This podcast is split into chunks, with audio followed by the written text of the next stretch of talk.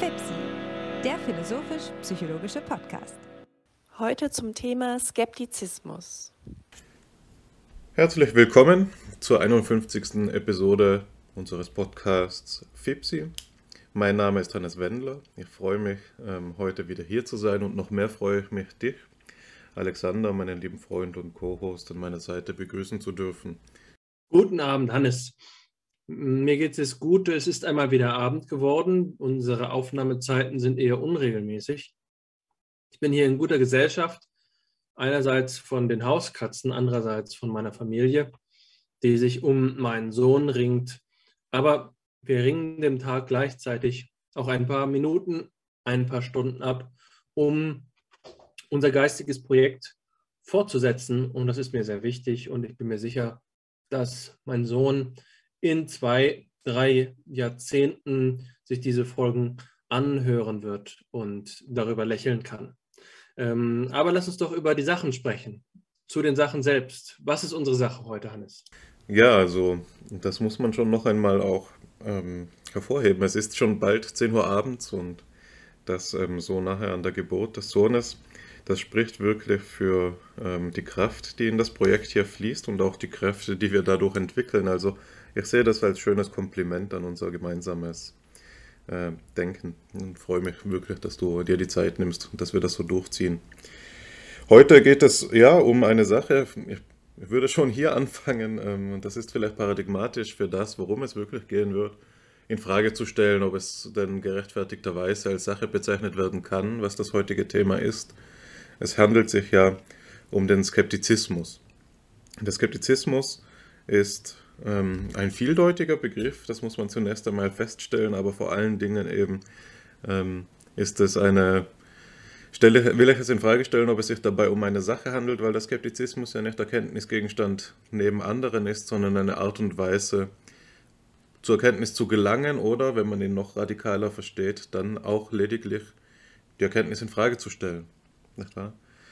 So, und wie üblich für Fepsi gehen wir so vor, dass ich eine kleine Einführung in den Themenkomplex gebe und dann ähm, wir den Flur öffnen für die offene Diskussion. Und ich möchte die Einleitung damit beginnen, ähm, das noch einmal aufzugreifen, was ich eben gesagt habe, nämlich dass Skeptizismus ein vieldeutiger Begriff ist.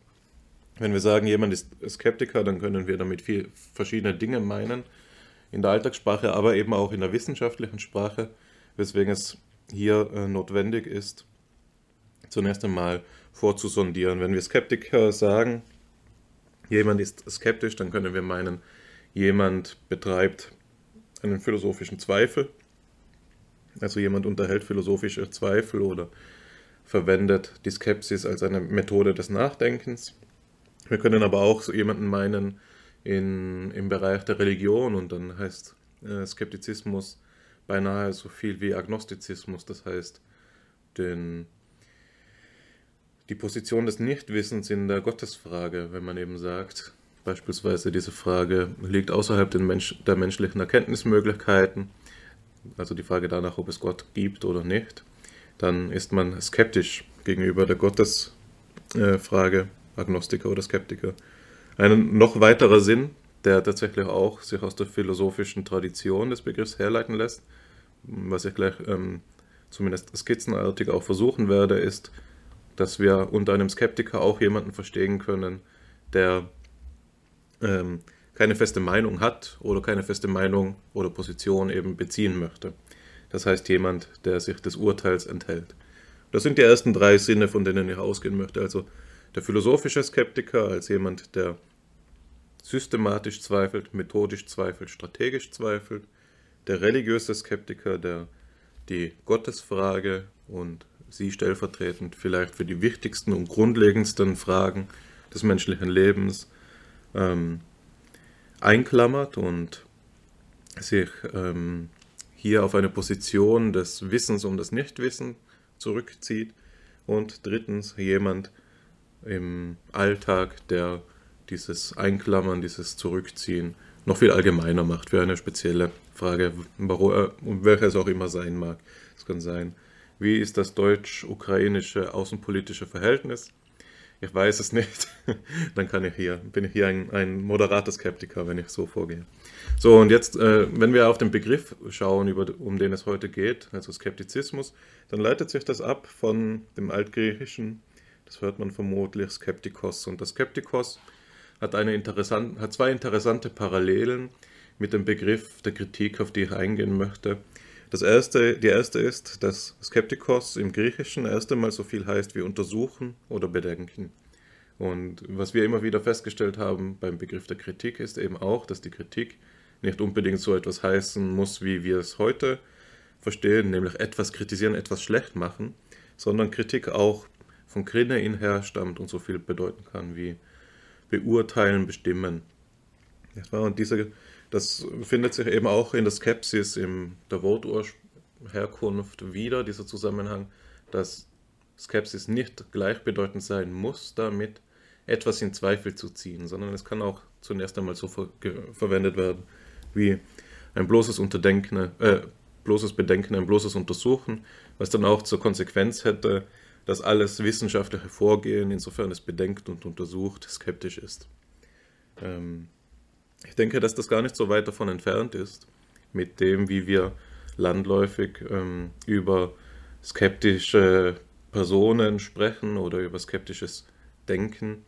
Man kann, ähm, sei skeptisch, diese Aufforderung gleichsetzen, beinahe damit mit der Aufforderung wie ähm, denke für dich selbst oder denke kritisch.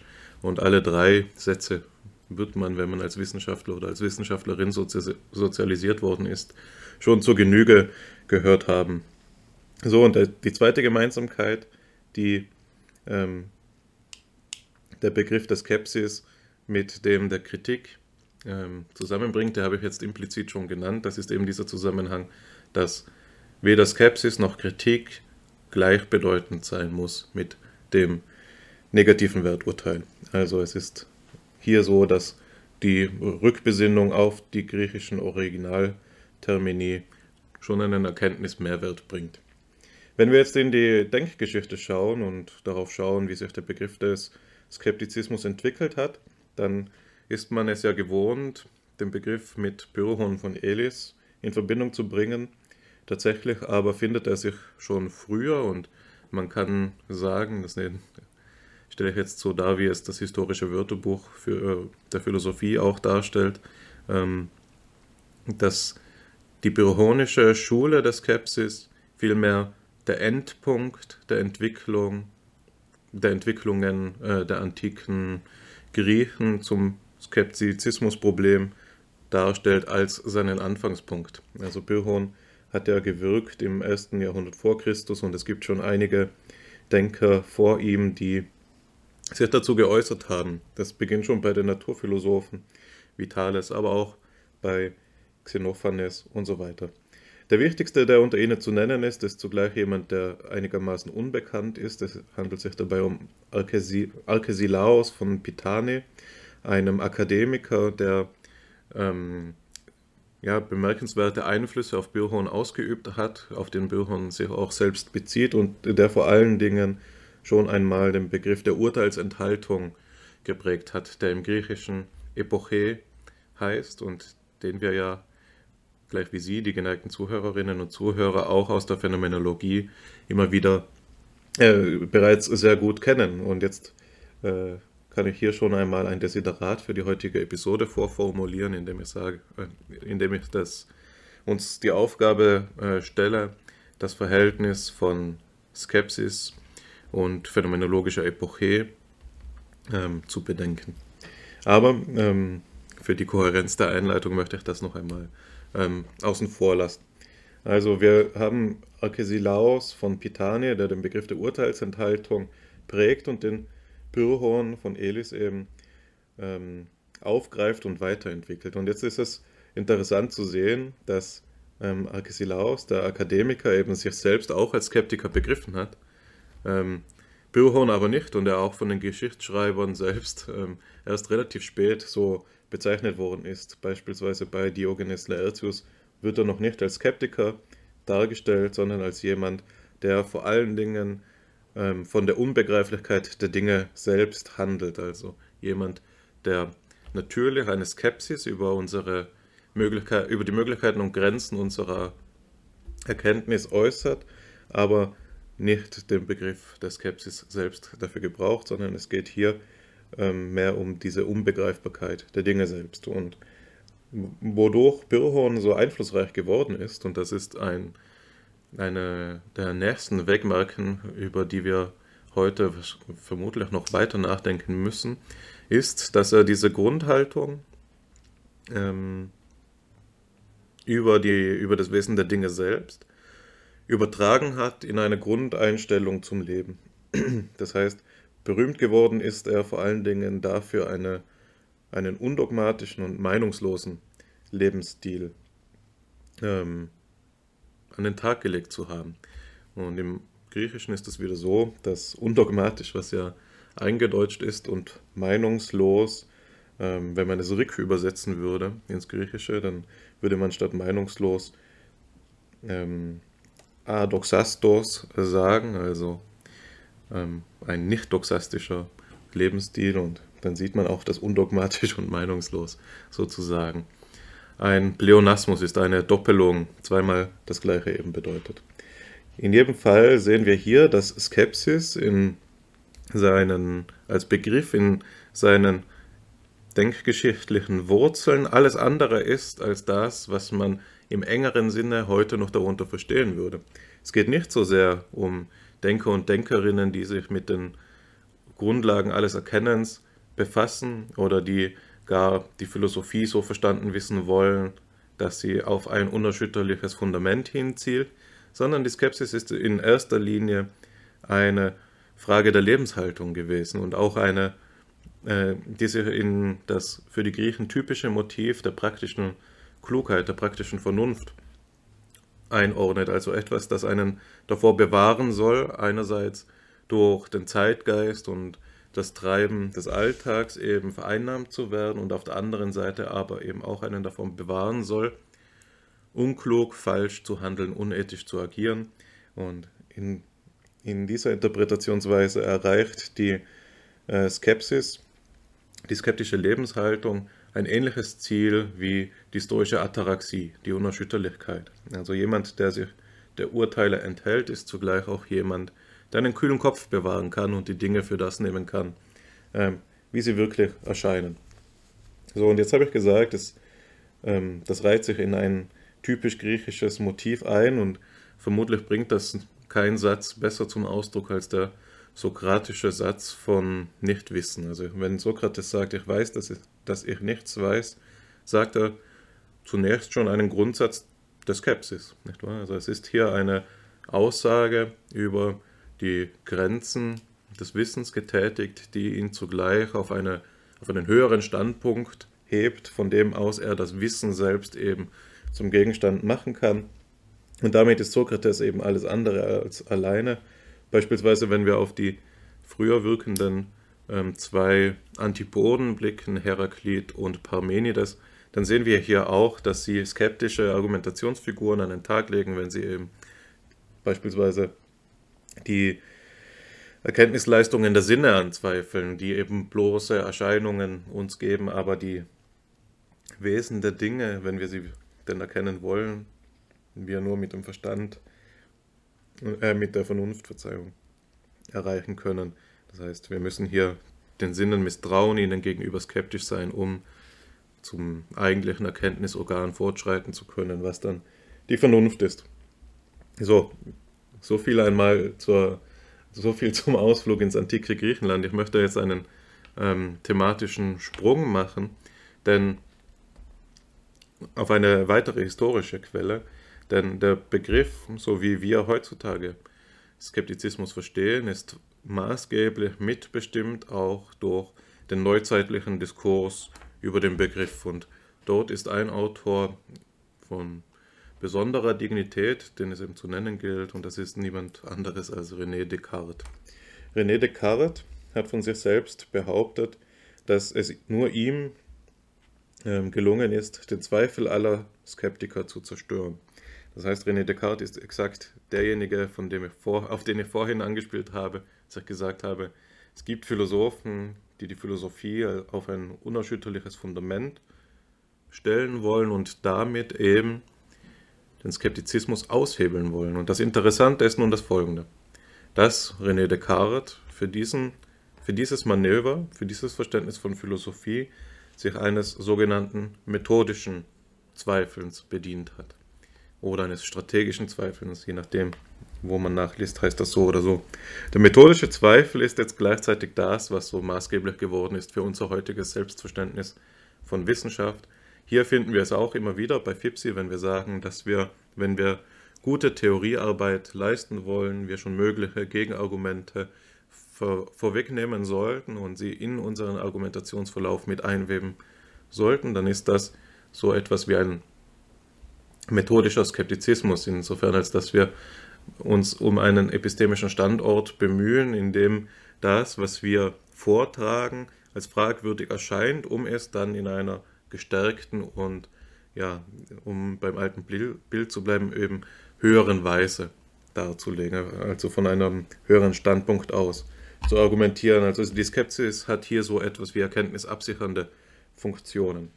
Und ich möchte jetzt auf eine für unsere Format untypischerweise bereits die erste Quelle vorlesen, weil es sich da schon um den besagten René Descartes handelt und eben seine Idee vom methodischen Zweifel. Das ist der Locus Classicus aus den, äh, aus den Meditationen über die Grundlagen der Philosophie. Dort schreibt Descartes, ich zitiere, alles, was ich nämlich bisher für in höchstem Maße wahrgehalten habe, das habe ich entweder habe ich entweder von den Sinnen oder vermittels der Sinne empfangen. Ich habe aber entdeckt, dass, diese mich manchmal täuschen. Und es ist ein Gebot der Klugheit, niemals denen völlig zu glauben, die uns auch nur einmal getäuscht haben. Hier endet das Zitat, in dem Descartes äh, einen der wichtigen Schritte äh, ausspricht auf seinem Weg eben zur Grundlegung der Philosophie auf ein unerschütterliches Fundament, was ja das Programm der Karte, äh, seiner Meditationen ist. Ich möchte immer kartesianische Meditationen sagen, was aber ähm, doppeldeutig ist, weil es auch einen, ein kleines Büchlein von Edmund Husserl gibt, das diesen Titel trägt. Also sind ja auch keine kartesianischen Meditationen, sondern die Meditationen des Descartes. Ähm, aber in jedem Fall geht es ihm hier um dieses Unerschütterlichkeitsprojekt und für die meisten werden das kennen, für die, die es nicht kennen, sage ich es kurz. Descartes verfährt hier so, dass er eben immer weiter alles in Zweifel zieht. Er sagt zunächst, okay, was scheint mir denn gewiss? Ja, dass ich dieses und jenes sehe. dann fragt er sich, ja, aber ich sehe es doch nur dadurch, dass es durch meine Sinne mir gegeben wird und meine Sinne täuschen mich doch an verschiedenen Stellen. Wenn ich einen Stab im Wasser betrachte, dann ist er gebrochen, obwohl ich weiß, dass er in Wirklichkeit gerade ist. Also scheidet das durch die Sinne gegebene Wissen als Grundlage für die Philosophie aus, denn es ist nicht unanzweifelbar. So, und dieses Es ist nicht unanzweifelbar ist jetzt die entscheidende Wendung. Der Begriff für unanzweifelbares Wissen, einer der vielen Begriffe, die man dafür wählen kann, ist apodiktisch oder gewiss. Und es gibt verschiedene Arten und Weisen, Erkenntnisse anzusetzen, die eben so ähm, diese Charakteristika aufweisen. Für Descartes ist es, das wird niemanden überraschen, wieder einmal, die Evidenz des Ich denke. Dieses Ich denke, auch eine eminente phänomenologische Grundeinsicht, ist für ihn eben unanzweifelbar, denn im Zweifeln selbst noch ist es doch das Ich, das da zweifelt, das sich also im Zweifel selbst bestätigt, anstatt dass es sich untergräbt. Eine andere Art und Weise, das anzusetzen, findet sich das ist jetzt das Erste, was mir dazu spontan in den Sinn kommt. Bei Wittgenstein wieder. Wittgenstein sagt, der Zweifel an Sätzen, die äh, weder wahr noch falsch sind, ist selbst unmöglich, denn Zweifeln ist etwas, das Wahrheitswert abhängig ist, sodass es eben für ihn gewisse Sätze gibt, die grammatikalischen Charakter haben und im Wittgensteinianischen sind eben grammatikalischen Charakter bedeutet nicht, dass sie beziehen sich auf die Grammatik, beispielsweise der deutschen oder der englischen Sprache, sondern sie beziehen sich auf die Grammatik des Sprechens selbst, also auf die Grammatik der Sprache in einem wesentlicheren Sinn. So etwa wie es gibt physische Dinge. Das wäre eine, ein typisches Beispiel für eine Wittgensteinianische Gewissheit, die nicht wahrheitswertfähig ist, weil sie vorausgesetzt werden muss, damit man überhaupt sinnvollerweise sprechen kann. Und als so etwas, das vorausgesetzt werden muss, ist es nicht wahrheitswertfähig, sondern ähm, ist das, was Wahrheitswerte zuweisen lässt. Ja, und als ein Satz auf dieser grammatikalischen Ebene ist es apodiktisch gewiss. So. Bei Descartes aber handelt es sich da mehr um die, um die ähm, ja, ich nenne es jetzt einfach mal, wir vereinnahme ihn für unseren Diskurs, um diese phänomenologische Einsicht des Cogito, des Ich denke. Und für mich ist es jetzt schon der Punkt, in dem ich das Wichtigste gesagt habe, um dieses ja, Einführungskurs-Thema des Skeptizismus einzuleiten. Aber ich möchte noch einen Schritt mehr machen, indem ich etwas äh, sage, das man vielleicht nicht in jedem Einführungskurs hören wird. Und das ist eben etwas, über das ich mich immer schon einmal gewundert habe und das, über das ich mich vermutlich wundere. Aus zwei Gründen. Einmal, weil mein Bachelorarbeitsbetreuer das Thema ähm, für wichtig hielt und auf der anderen Seite aber auch, weil Descartes hier immer, immer wenn ich ihn lese, als Psychologe auch eben lese und aufmerke bei diesem Schlusssatz, den wir hier abgedruckt haben, wo er sagt, es ist ein Gebot der Klugheit, niemals denen völlig zu glauben, die uns auch nur einmal getäuscht haben. Und jemand, der in der Psychologie, also in der Psychologie gibt es eine Art und Weise, so jemanden, ähm, jemanden, der so denkt, zu betiteln, und das ist durch die ähm, Irrtumsaversion. Also Descartes legt hier ein Höchstmaß an Irrtumsaversion an den Tag, und wir können dieses Projekt der Grundlegung der Philosophie auf unanzweifelbares Wissen auch da schon durch ins Wanken bringen oder kontextualisieren, indem wir sagen, indem wir rückfragen, ob es denn wirklich ein Gebot der Klugheit ist, so jemanden nicht mehr zu glauben oder ob wir vielmehr ein gewisses Maß an ähm, Risikobereitschaft an den Tag legen müssen, das heißt die Möglichkeit für einen Irrtum in Kauf nehmen müssen, um zu wirklich atemberaubenden, neuen, innovativen, aufschlussreichen, wie auch immer, Erkenntnissen zu gelangen. Also das ist eine Argumentationsfigur, wie sie für die Entscheidungsforschung typisch ist, in der immer auch versucht wird zu zeigen, dass menschliches Denken durch Biases verzerrt ist und viele dieser Biases überwunden werden können, wenn wir eben die Maximen der, des rationalen Entscheidens, des, des Rational Choice Paradigmas eben anwenden. Und in vielen Fällen ist das so, dass wir, wenn wir Entscheidungen auf, auf Grundlage dieses Rational Choice Modells treffen würden, wir risikobereiter wären, als wir es tatsächlich als Menschen eben sind. Es gibt es verschiedene Arten und Weisen zu versuchen, die versuchen zu erklären, weshalb wir so risikoavers sind.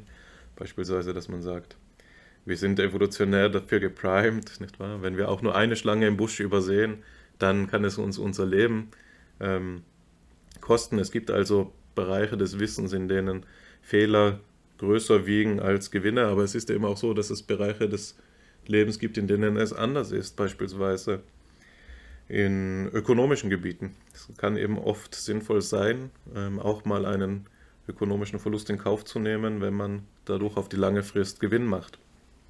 Und jetzt ist die Frage von dieser sozialpsychologisch entscheidungstheoretischen Revision quasi die, was denn ähm, das Wissen selbst für ein Bereich ist. Ist das im Wissen so, dass wir mehr verlieren, wenn wir Irrtümer begehen, als wir gewinnen, wenn wir äh, keine begehen? Und wir können es gleichsam so sagen, und damit möchte ich auf dich äh, übergeben, Alexander, bis zu welchem Maß ist uns denn diese von der antiken Griechenland her stammende Lebenshaltung der Skepsis und der Urteilsenthaltung heutzutage nicht allzu fremd geworden? Ist es nicht so, dass jeder und vor allen Dingen die Gelehrten zu allem Möglichen immer eine Meinung haben sollte, immer schon Bescheid wissen sollte und dass der, der nicht weiß, der nichts meint, eigentlich hinterm Mond lebt und gar nicht mitreden kann. Also ist die Skepsis noch, und du merkst es, worauf ich anspielen will, indem ich es zuspitze, ist die, ist, ist die, Skepsis, ist die Skepsis noch ähm, gegenwartstauglich allererst. So könnte man es vermutlich sagen. Oder ist es etwas, das überwunden werden muss? Eine ausführliche Einleitung, eine historische und nun auch eine problemgeschichtliche, zu der ich meine Gedanken ordnen muss, die du jetzt vielfältig angeregt hast. Ich fange mal hinten an und dadurch ergibt sich auch ein Dialog. Für mich ist die Frage der Skepsis zu verstehen, wenn wir auf ihre Elemente blicken. Und das zentrale Element, das jetzt für dich eher ein operativer Begriff geblieben ist, scheint mir der, äh, dasjenige der Wahrheit zu sein. Wahrheit ist der zentrale Begriff der Skepsis. Und Wahrheit ist einer dieser Begriffe, die ähm, so unmittelbar voraussetzungsstark sind, also so stark als Voraussetzung wirken, dass man sich kaum eingestehen mag, dass der Begriff nicht äh, verstanden wird. Ähm, ich muss allerdings sagen, dass ich selbst, und das, damit fängt das vielleicht an, das Eingeständnis bei der Demut, dass, äh, um zu ermöglichen, dass wir diesen Begriff überhaupt verstehen, dass für mich Wahrheit lange Zeit, gerade wegen dieser vermeintlichen Eingängigkeit, unverstanden geblieben ist und ich glaube auch noch bis zum heutigen Tag unverstanden ist, was es überhaupt mit dem Begriff der Wahrheit auf sich hat.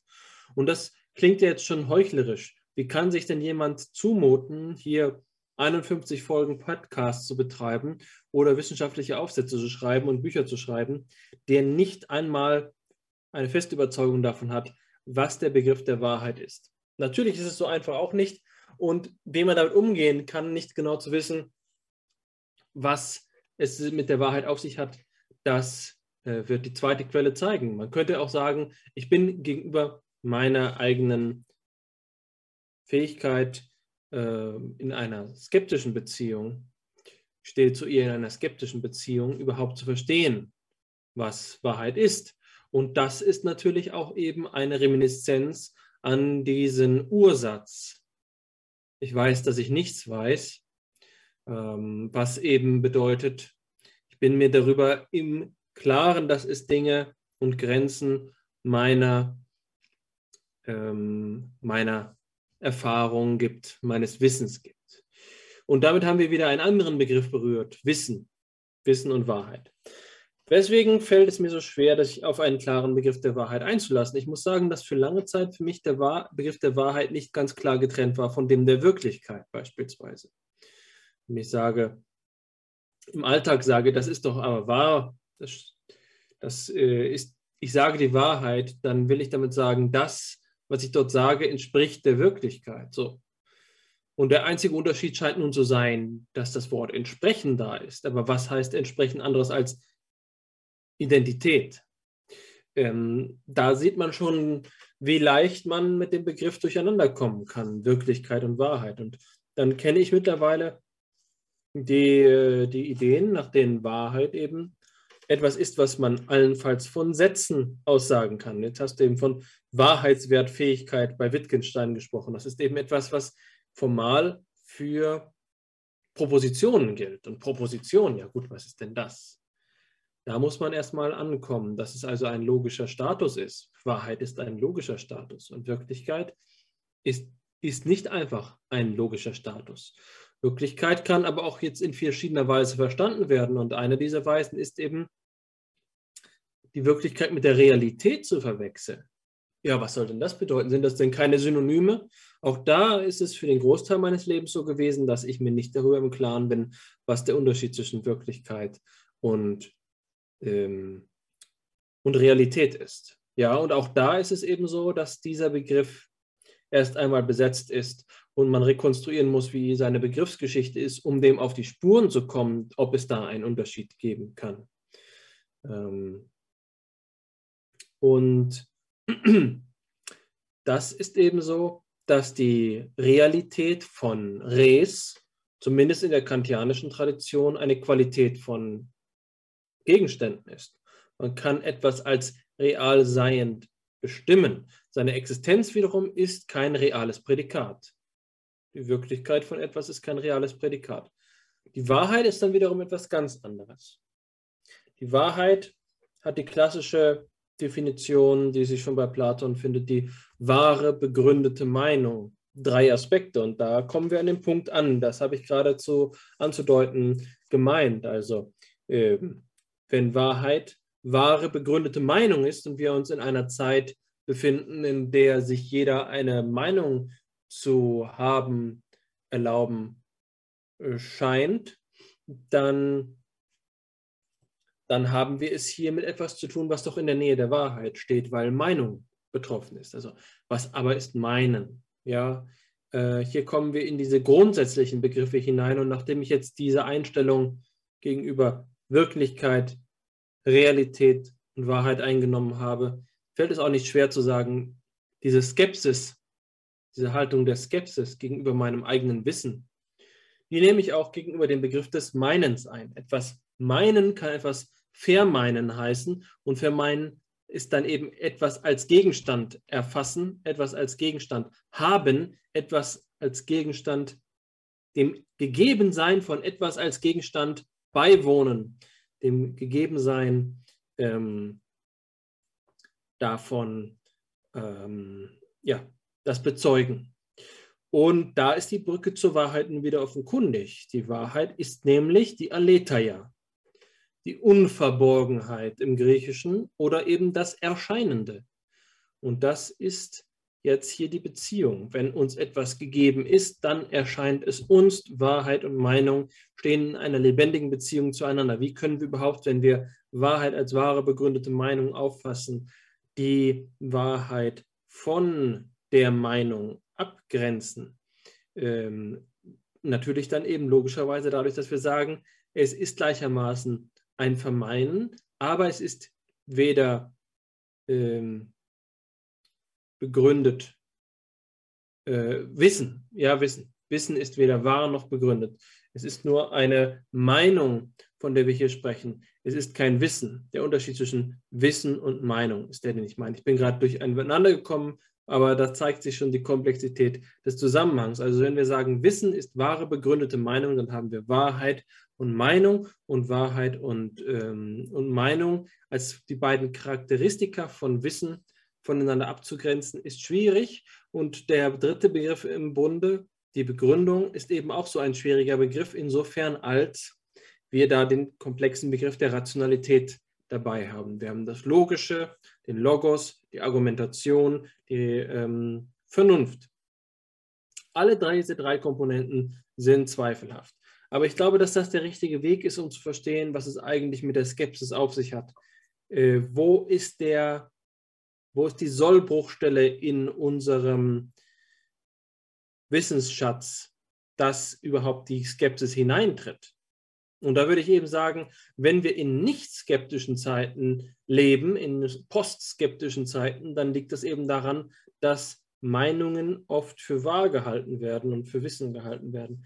Die Skepsis scheint ja gerade daran anzusetzen, zu sagen, dass die Meinungen zwar Meinungen sind, aber deswegen noch nicht wahr sind.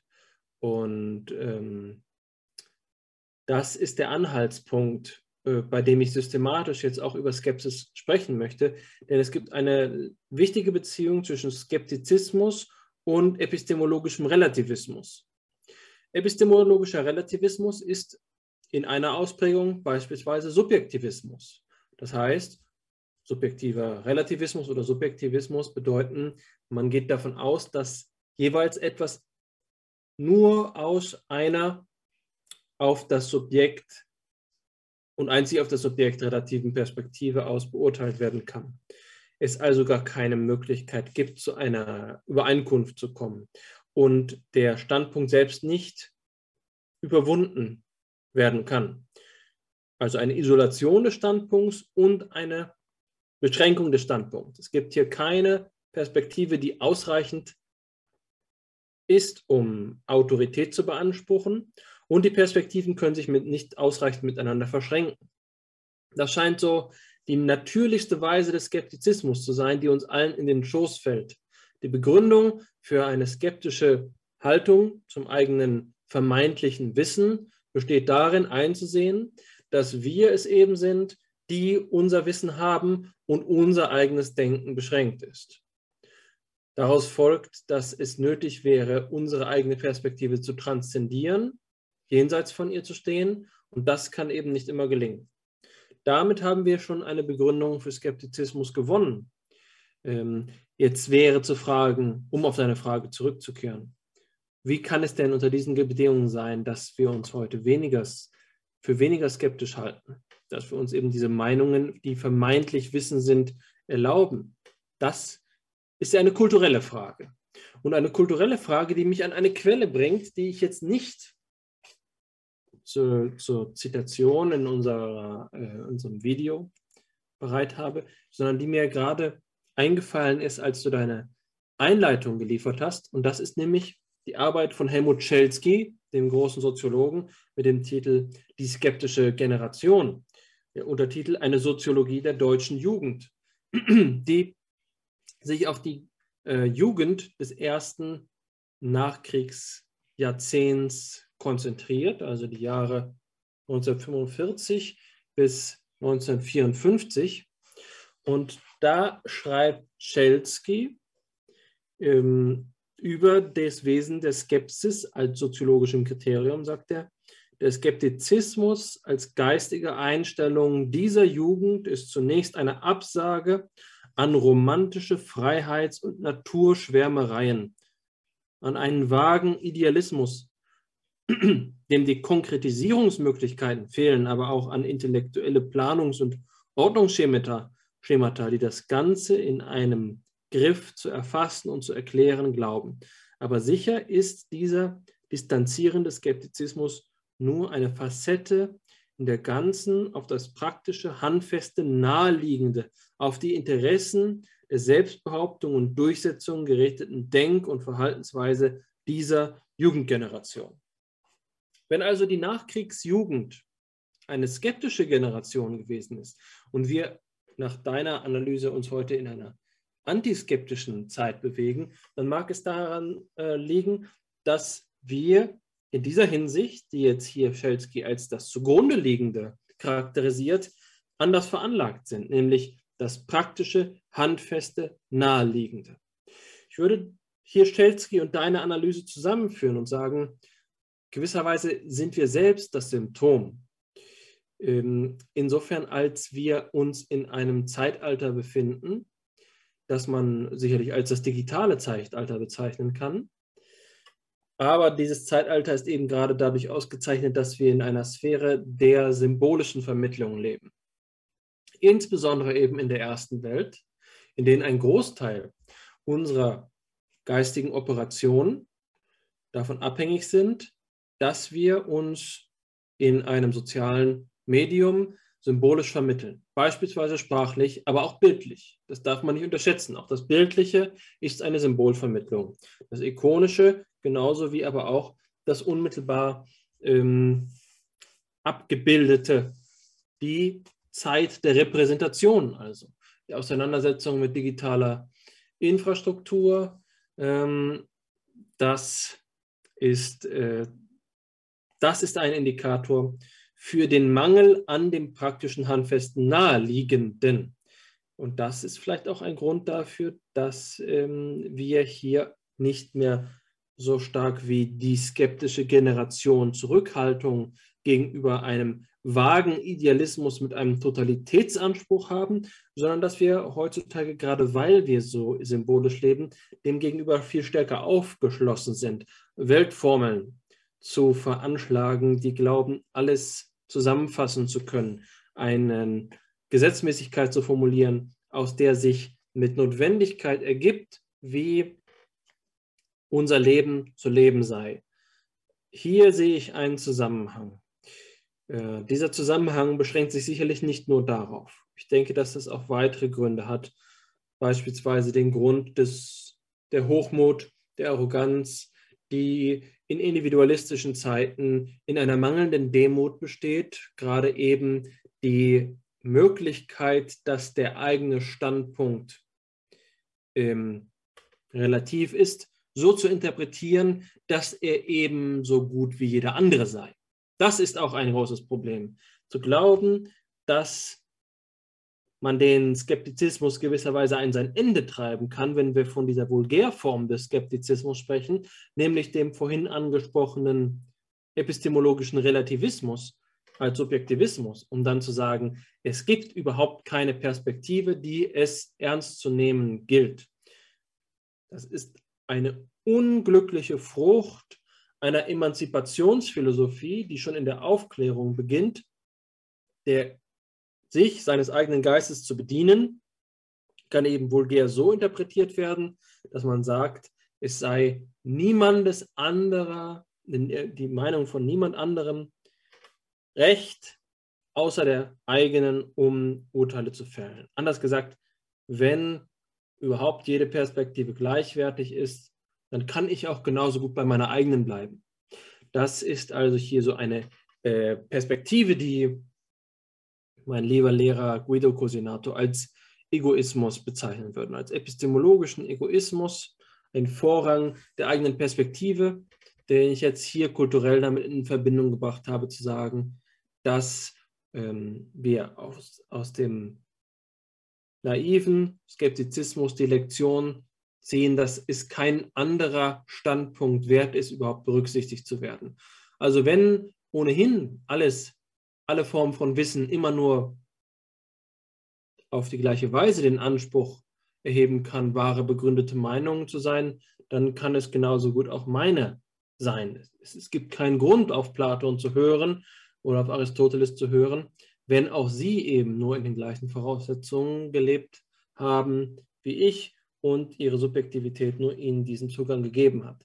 Das ist eine faule Seite eines epistemologischen Egalitarismus, der vernachlässigt, dass es eben noch diese anderen Dimensionen gibt. Ja, also vor allen Dingen die Dimension der Begründung. Daher würde ich vermuten, dass sich eine Meinung zu erlauben heutzutage auch darauf zurückzuführen ist, dass wir eine Krise der Rationalität haben. Eine Krise gerade eben in poststrukturalen, in postmodernistischen Zeiten von Ordnungssystemen, die sich überhaupt anzumaßen äh, gestatten, sich selbst als das Maß des Wissens zu erheben, also äh, die Begründung zu stellen. Dann bleibt eben nur Meinung und Wahrheit. Und wenn Wahrheit hier eben jetzt das äh, subjektivistische, bloße äh, die bloße Intuition ist, ja, also das, was eben mir gerade für scheint und Evidenz eine Frage der Deklaration ist und ich eben sagen kann, äh, so wie man es eben so, ähm, so hat, es fühlt sich richtig an. Ich erinnere mich an eine Passage aus einem Lied, äh, die mir sehr missfällt, sehr missfällt, eine englische Passage, die sagt, wie kann es denn falsch sein, wenn es sich richtig anfühlt? Wie kann es falsch sein, wenn es sich richtig anfühlt? Und das ist genauso etwas. Wenn die Begründung wegfällt, dann bleiben uns Wahrheit und Meinung. Die Meinung ist jetzt hier eben gerade eben auch das Meine, ja, nicht mehr das Vermeinen, sondern viel stärker noch das eigene, mein Eigentum, meine Meinung. Und ähm, die, die Wahrheit, der Wahrheitsanspruch, der übrig bleibt, ist dann eben so etwas Residuales wie, ja, meine jeweilige Intuition. Das ist also etwas, bei dem ich sagen würde, hier gibt es eine, ähm, eine Fehlentwicklung des Skeptizismus, und zwar in dieser Form eines epistemologischen Relativismus. Aber das heißt doch noch lange nicht, dass wir hier Descartes gleich über, die, über Bord werfen sollten. Ich glaube, dass wir einfach vor diesem Hintergrund vorsichtig rekonstruieren müssen, was hier gerade, was hier gerade skizziert worden ist. Also Du hast von der Irrtumsaversion gesprochen im letzten Satz aus psychologischer Perspektive. Und ich würde das etwas relativieren, denn hier steht ja völlig zu glauben. Ich glaube, was Descartes hier vorschlägt, ist kein psychologischer Rigorismus, niemandem noch Vertrauen zu schenken, der auch nur einmal geirrt hat, sondern ähm, völlig zu glauben. Und mit völlig zu glauben heißt eben, sich völlig anzuvertrauen, die Autorität ganz zu akzeptieren. Also Skeptizismus heißt hier eben vielleicht so viel die, wie die Fehlbarkeit zu akzeptieren und dann alle Instanzen darauf zu überprüfen, ob sie tatsächlich alle fehlbar sind. Ich denke, dass man hier das Wort völlig hervorheben muss. Und sonst äh, wirkt mir hier Descartes doch wie ein übermäßig rigoroser äh, Puritaner des, ähm, der, der Irrtumsaversion, von der du eben gesprochen hast. Ich möchte sagen, dass, der Skepsis, dass die Skepsis, wenn sie nicht so motiviert ist, wie ich es gerade beschrieben habe, dass sie dann eine Haltung ist, die wir erst einmal beschreiben müssen. Und ich glaube, da gibt es zwei Aspekte. Das eine ist das, worüber wir jetzt immer wieder gesprochen haben. Kogitare, nämlich Zweifeln. Kogitare können wir mit Denken übersetzen, aber der Begriff des, des Kogitare, den können wir aus dem Lateinischen auch mit Zweifeln übersetzen. Und das meint zunächst einmal etwas wie einen Akt oder sogar etwas wie eine, äh, ein Erlebnis, eine Aktivität, einen geistigen Zustand. Und das ist etwas, auf der einen Seite, ja, also das aktivische Cogito im Sinne vielleicht auch von einer Verlaufsform. Ich zweifle gerade, gerade jetzt. Das ist das eine. Und das andere ist etwas, was wir vielleicht eher mit Vorsicht übersetzen sollten. Ja, Zweifel im Sinne von Vorsicht. Ähm, und da kann sich dieser eben erwähnte äh, epistemologische Relativismus sehr schnell in etwas, was nicht so egoistisch ist umkippen, wenn wir diese Vorsicht nehmen und sagen, wir halten uns davor zurück, Autoritäten zu konstruieren, die vermeintlich ähm, den Universalitätsanspruch halten. Und das ist, glaube ich, das, was in der skeptischen Generation von Schelsky zum Ausdruck kommt. Die Zuwendung zu dem, was er das äh, Handfeste nennt, das ist ein, eine Zuwendung zum Konkreten, zum Partikulären, zum Vielfältigen, zum Diversen, zum äh, Vollen, zur Fülle der Welt. Ja, es ist nicht so einfach. Das Wort handfest steht in meiner Lesart für das Wort, es ist nicht so einfach.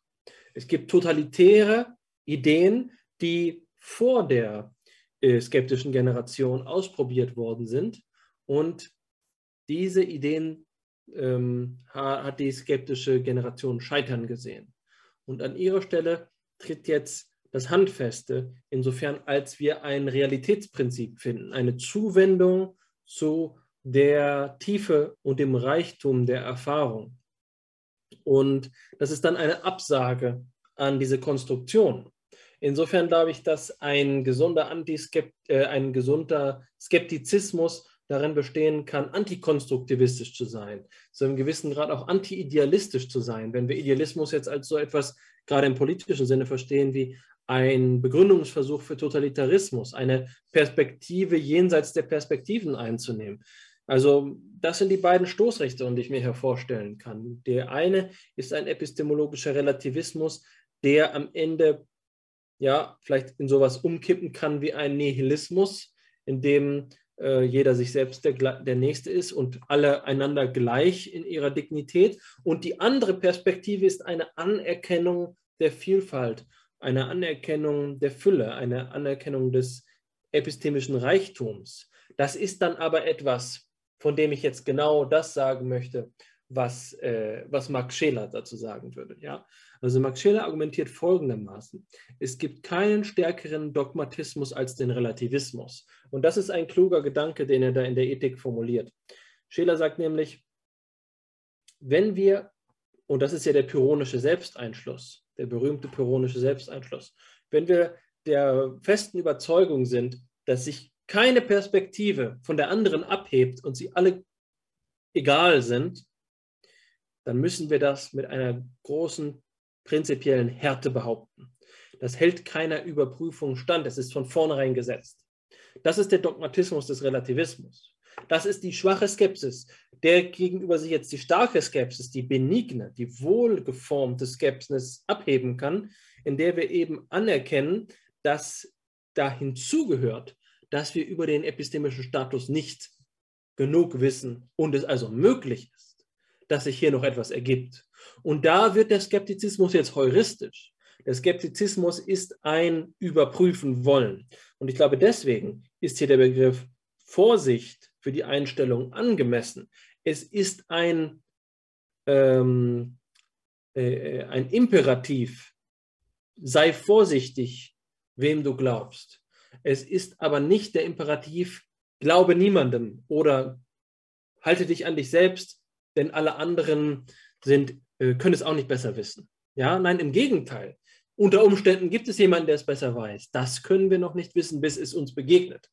Das ist äh, für mich die richtige Einstellung zu, zu diesem Thema. Aber ich werde jetzt bereits schon sehr stark dazu, durch meine Gedanken dazu veranlasst, Position zu beziehen. Das ahnst du schon. Ich verlasse die deskriptive Ebene, die mir, glaube ich, am Anfang noch ganz gut gelungen ist, aufrechtzuerhalten. Aber ich werde jetzt langsam pathetisch, ich werde langsam warm, beziehe Stellung und äh, bitte dich jetzt, mich hier etwas aufzubremsen, auszubremsen. Einen Gedanken will ich noch am Abschluss äh, ähm, fallen lassen, bevor ich dir das Wort zurückgebe.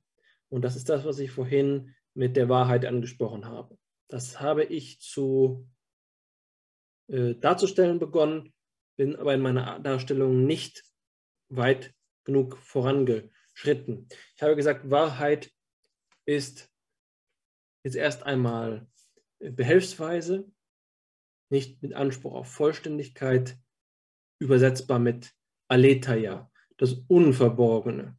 Das Unverborgene, das sich zeigende, also auch das Phänomen. Phänomen nicht im Sinne von Schein, sondern im Sinne von Erscheinung. Hier spreche ich gerade sehr heideggerianisch. Ich denke es gerade mit Martin Heidegger. Wenn wir von der Wahrheit als demjenigen sprechen, woran sich eben auch die Skepsis misst, dann ist die entscheidende Frage, um der Skepsis Sinn zu verleihen, die, was es mit diesem Erscheinen auf sich hat, der eben für diesen epistemologischen Relativismus, den ich gerade anfeinde, allenfalls Schein ist. Aber ein tiefes Nachdenken über das Wesen der Wahrheit führt uns eben zu dem, was Erscheinung ist. Ähm, in dem Sinne von Aletheia, Unverborgenheit. Glaube, das ist ein Anhaltspunkt, in dem wir äh, der, der heuristischen Skepsis ein, äh, eine wichtige Rolle beimessen und die uns bereits auf dem Weg zu deiner Eingangsfrage führt, die Frage nach der phänomenologischen Epoche. Ja, vielen Dank, Alexander, für deine ebenso ausführlichen ähm, Gedanken, die du dargelegt hast. Ähm, war an vielen Stellen angesprochen von dem, was du gesagt hast und ähm, habe hier so ein ganz wirres Notizblatt jetzt ähm, mit ganz vielen Querverbindungen und möchte versuchen, ähm, das Beste daraus zu machen. äh, ganz so rekonstruieren, wie ich es mir gedacht habe, kann ich es wohl nicht mehr. Aber ähm, ich möchte einsteigen bei einem Punkt, ähm, den du auch als Ausgangspunkt gewählt hast und dass du völlig zu Recht noch einmal zurückgerudert und gesagt, wir müssen die historische Einführung, wie ich sie gegeben habe, ergänzen um eine systematische und das ist zunächst einmal auch die eben mit der Skepsis assoziierten Begriffe zu entwickeln. Dafür hast du die Begriffe der Wahrheit und des Wissens gewählt. Einmal die Wahrheit als Aletheia, einmal das Wissen als wahre begründete Meinung. Und äh, ich denke, dass das etwas ist, das auch in unmittelbarem Bezug zur historischen Lage äh, zu sehen ist, denn beispielsweise bei Aristoteles findet sich schon die Ansicht, dass ähm, niemand sein Leben leben kann, ohne nicht implizit anzuerkennen, dass es einen Unterschied zwischen Wahrheit und Falschheit gibt. Das ist auf der einen Seite ein Gegenargument gegen eine vulgäre Auffassung des Skeptizismus, oder wie du es jetzt genannt hast, gegen die maligne Form oder die starke Form des Skeptizismus, die alles relativ setzt und alles einklammern möchte. So weit kann man nicht gehen, wenn man, und Aristoteles war ja nach einem bekannten Wort ein von Natur aus phänomenologischer Geist, ähm, das Ganze von den Sachen selbst her denkt. Also auch in der Wittgensteinianischen Tradition, auf die ich zu sprechen gekommen bin, findet sich dieser Gedanke und dort finden sich auch gleichsam sehr gute Beispiele, um das zu verdeutlichen, worum es hier geht. Wie erkenne ich den Unterschied zwischen Wahrheit und Falschheit an in meinem Leben?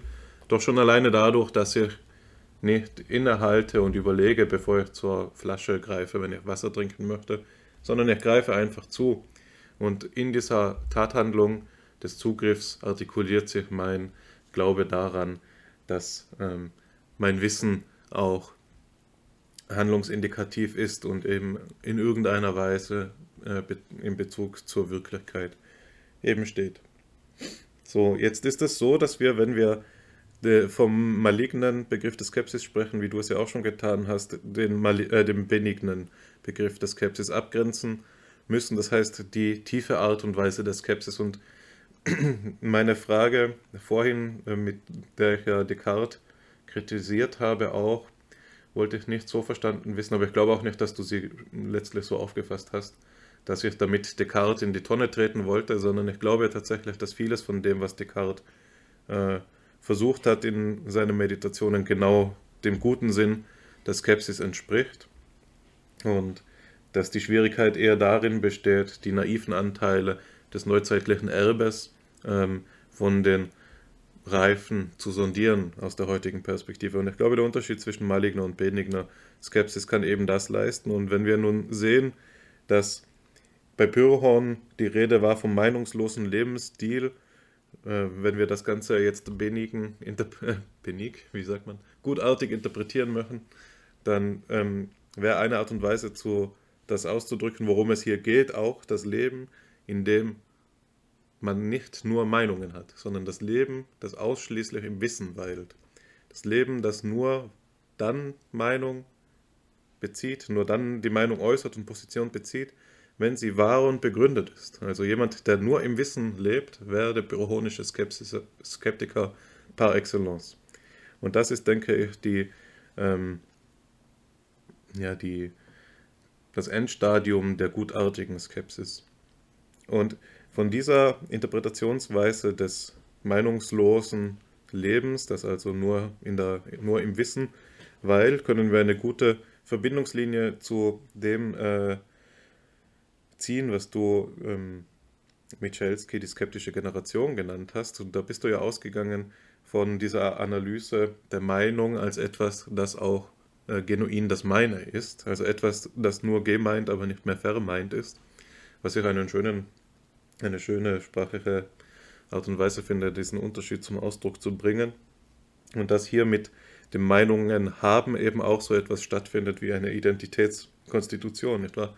Man könnte fast sagen, dass wir heute in der, Postfak äh, in der, in der postskeptischen ähm, Zeit die Summe unserer Meinungen sind. Und dass dieses Meinungen haben eben zurückführt auf so etwas wie ein Ich. Und wieso komme ich darauf zu sprechen? Also das Ich wäre der Einheitspol oder einfacher gesagt, das Ich wäre der Träger der Meinungen.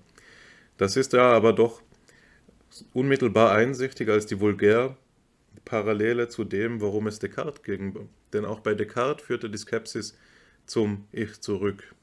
Da ist es ja so, wie du es dargestellt hast, dass wir immer sehen, dass wir die Träger unseres Wissens sind, unsere Erkenntnismittel begrenzt sind das heißt, dass wir zur Transzendenz hinstreben müssen, also den eigenen Standpunkt versuchen müssen zu transzendieren. Das kann aber nicht immer gelingen und also haben wir eine gute begründete, einen gut begründeten Anlass dazu, skeptisch zu sein gegenüber dem, was wir zu wissen meinen.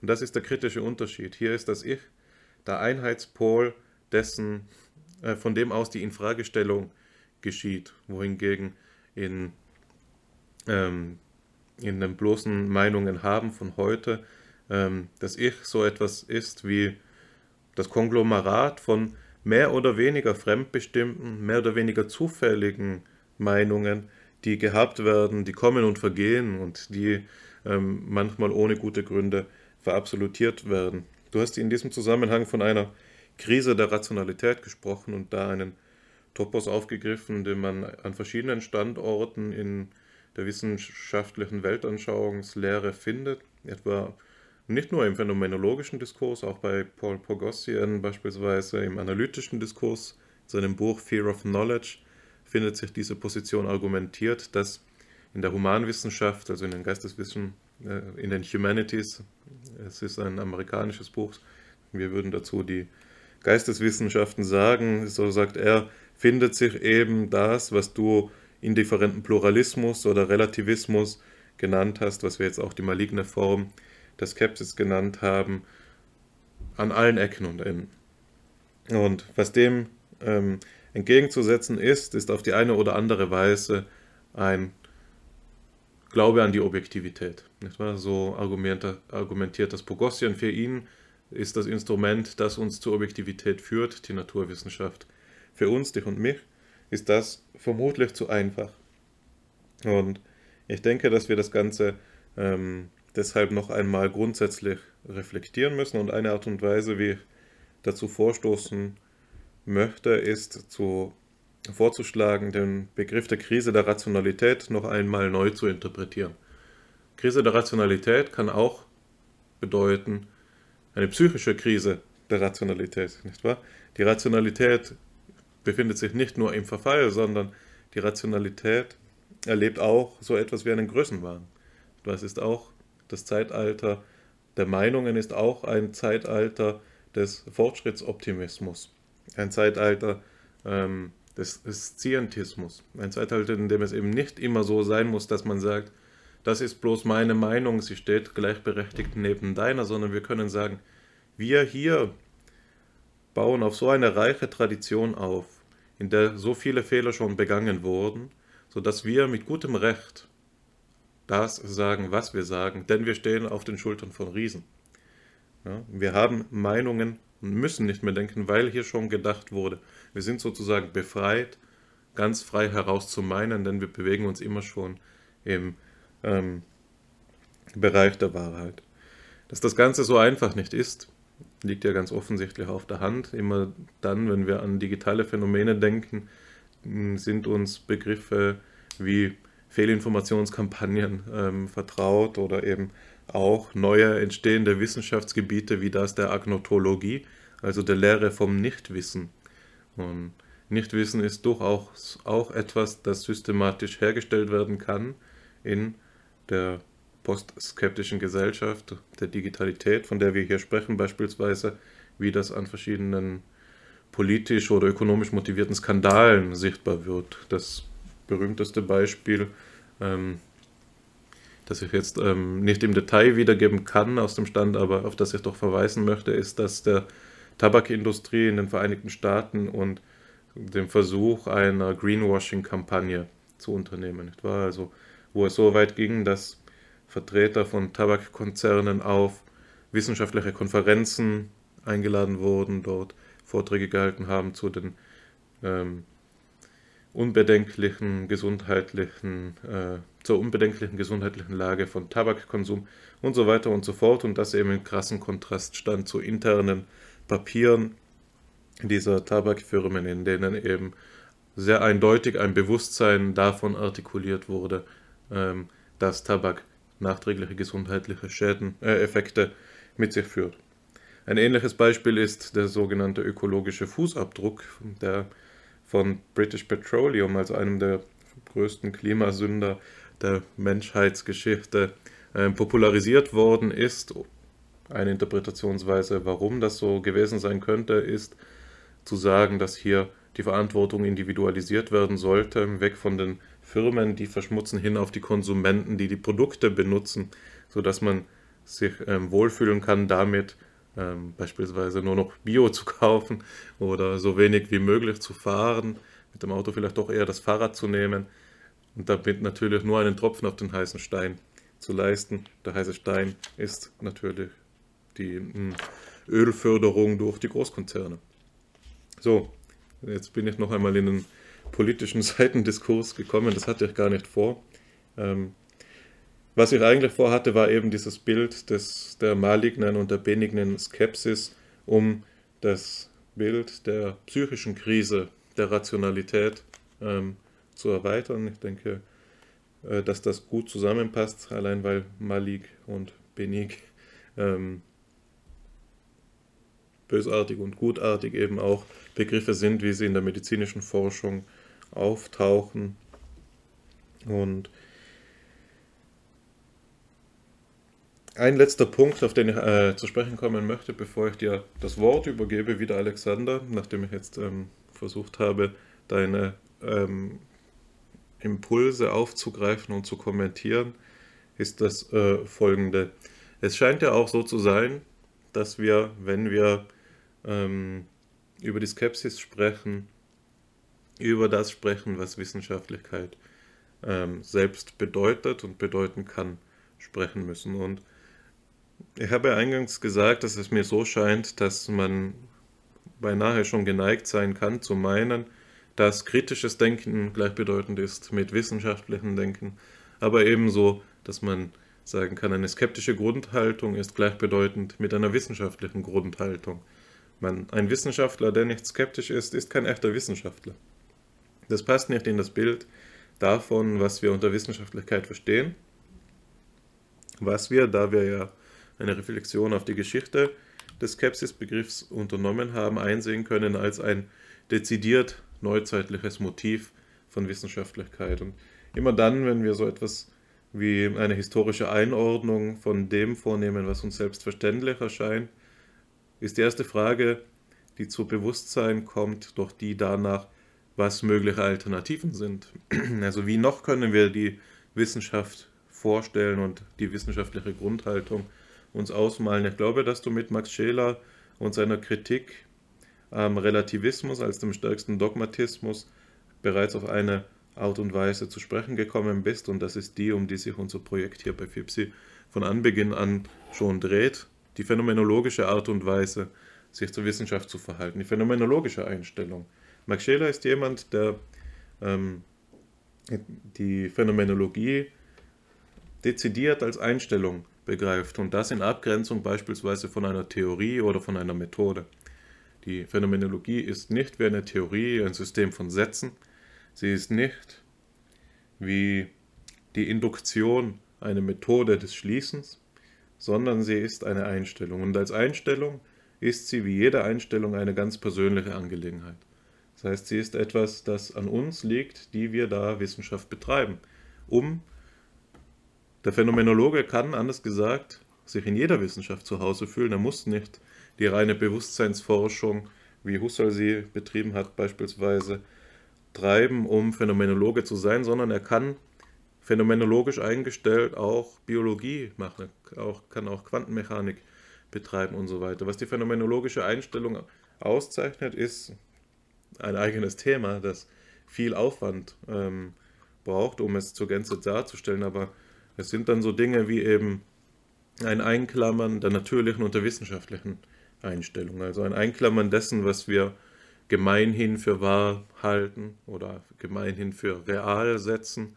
Das heißt schon einmal einen Schritt hin zu dem, was du mit Heidegger die Unverborgenheit der Wahrheit und die Erscheinung im emphatischen Sinn genannt hast, aber eben auch eine Einklammerung dessen, was uns die Naturwissenschaften oder die anderen Wissenschaften nahelegen. Das heißt, kein blindes uns anheimgeben an dem äh, Methodenkanon oder an die Arten und Weisen, wie die Erkenntnis wissenschaftlich gesichert werden soll, sondern eben ein Einklammern eben dessen. Und insofern ist diese phänomenologische Einstellung durch diese Epochen, die ihr inherieren, doch auch etwas, das gleichbedeutend ist mit dem Motiv, das sich im methodischen Skepsis in der methodischen Skepsis des Descartes artikuliert hat, dass da ja war, ähm, die Autoritäten auf ihre äh, Berechtigung zu hinterfragen. Dein Stichwort des, der Begründung in der Definition des Wissens, in der klassischen dreigliedrigen Definition, ist hier etwas, das auch in der phänomenologischen Grundhaltung wiederkehrt. Wir befreien uns von den Autoritäten, die bloße Idole sind. Wir befragen sie auf ihre Rechtfertigung hin. Das hat zwei Implikationen. Auf der einen Seite, es verweist uns zurück aufs Ich, immer dann, wenn wir ähm, ein blindes Vertrauen aufgeben, finden wir zwei Entitäten wieder, wo vorher nur eine war. Nicht wahr? Wir waren verschmolzen gewisserweise mit der Identität, haben uns ja ganz preisgegeben. Plötzlich stellen wir sie in Frage und finden das wieder, was wir reflexive Distanz nennen. Auf einmal sind da zwei. Das eine blickt auf das andere. Ähm, und auf der anderen Seite finden wir hier so etwas wieder, wie eben auch das, worum es Descartes ging, nämlich den ähm, das Bestreben hinzublicken auf das Wahre, auf das Unerschütterliche, auf das Letzte. Und das ist auch etwas, das der phänomenologischen Einstellung inheriert, nämlich die Wesensschau. Für Max Scheler heißt das oft Ideation. Und die Art und Weise, wie hier Ideation aufgefasst wird, ist nun aber ganz anders, als sie bei Descartes, ähm, als bei Descartes das Fundamentum inconcusum aufgefasst wird. die Wesenheiten sind eben un, also zahlenlos, unzählig. Es gibt sie wie Sand am Meer. Die phänomenologische Einstellung in der ähm, Wissenschaft ist zugleich eine, die von einer Art Pluralismus gekennzeichnet ist, da keiner der bloßen Meinungen ist, sondern ein Pluralismus der Wesenheiten. Das heißt, ein, das ist nichts weiter als das, was du eh ohnehin schon gesagt hast, als du von der Haltung der Fülle, äh, einer, einem Erschließen der Fülle der Welt gesprochen hast. Ich denke, dass die Schwierigkeit einer phänomenologischen Skepsis die, danach, die ist, Mittel und Wege dafür bereitzustellen, eine Fülle im guten Sinne herzustellen, eine benigne Fülle der Erfahrungen, die ähm, sicher, die davor gefeit ist, in bloßes Meinen zu regredieren. Wie können wir also sagen, wenn die Phänomenologie einen so breiten Erfahrungsbegriff hat, eigentlich alles beforschen können will, sowohl die Ereignisse, wie sie ähm, auf, ähm, in der Zelle stattfinden, in einer Phänomenologie der Biologie beispielsweise, als auch die ähm, Ereignisse, wie sie äh, am Esstisch statthaben, sagen wir in einer, einer Phänomenologie der Familie. Beides sind denkbare Erkenntnisgebiete der Phänomenologie und beide berufen sich auf die eine oder andere Weise auf Erfahrung. Und jetzt haben wir das Problem, dass wir doch auch ähm, sachgerecht argumentieren wollen, wenn wir phänomenologisch argumentieren wollen und häufig gar ähm, so, zu so etwas gelangen wie einem Spezialvokabular. Eine Phänomenologie, die zwar sachgerecht über das spricht, worüber sie sprechen möchte, aber über vieles weiteres nicht mehr sprechen kann.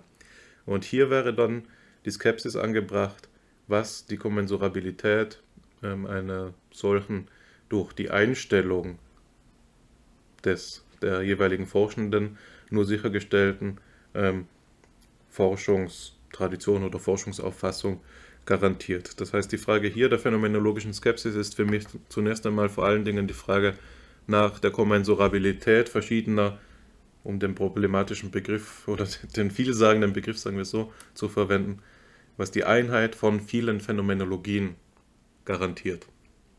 So, jetzt habe ich mich auch ähm, in Rage geredet und bin aber doch zufrieden damit, dass ich es noch einmal zurückgeschafft habe auf den Ausgangspunkt ähm, der Frage der phänomenologischen Skepsis hin und denke, dass ich alles äh, zunächst einmal mir wichtig erscheinende dazu geäußert habe und bin gespannt darauf, was dir dazu einfällt, Alexander.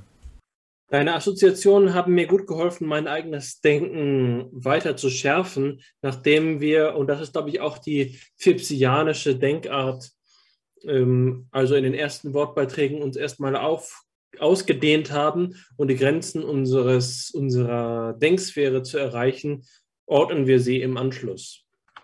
Ich glaube, es ist ein Punkt, den wir dringend besprechen müssen es verhält sich so. Intuitiverweise versteht, glaube ich, jede Hörerin, jeder Hörer, dass das Problem mit dem Skeptizismus das folgende ist. Wenn der Skeptizismus vollständig ist und wenn er gerechtfertigt ist, dann gibt es keinen Grund, überhaupt irgendetwas zu denken. Also wenn es ähm, also alle Arbeit gewisserweise nur unvollständig ist und keinem manifesten erreichbaren Ziel zuarbeitet, dann brauchen wir genauso gut gar nicht anzufangen. Das ist das Problem mit dem Skeptizismus. Und da gibt es jetzt verschiedene Möglichkeiten, das zu formalisieren. Man könnte sagen, wir ahnen doch, was unser Wissen möglicherweise sein könnte, den Status, und wir nähern uns ihm an, aber eben nur asymptotisch. Das wäre also eine gemäßigte Version von Skeptizismus. Wir nähern uns einem einem Wissensstand an. Oder wir haben die Alternative, die wir ja zum Beispiel bei Thomas Kuhn finden. Er sagt, dass jedes wissenschaftliche Paradigma für sich selbst steht. Und das bedeutet dann, dass wir nicht einmal die Asymptote ahnen. Ja, also das äh, Paradigma erschöpft sich als ein kohärenter Zusammenhang, der dann an den eigenen ähm, äh, also Widersprüchen kollabiert, aber es gibt keinen Indikator dafür, ob das Wissen, was wir jemals zu erreichen glauben, auch also wahrhaftig ist. Das ist es jetzt, äh, vor dem Hintergrund lässt sich darüber sprechen.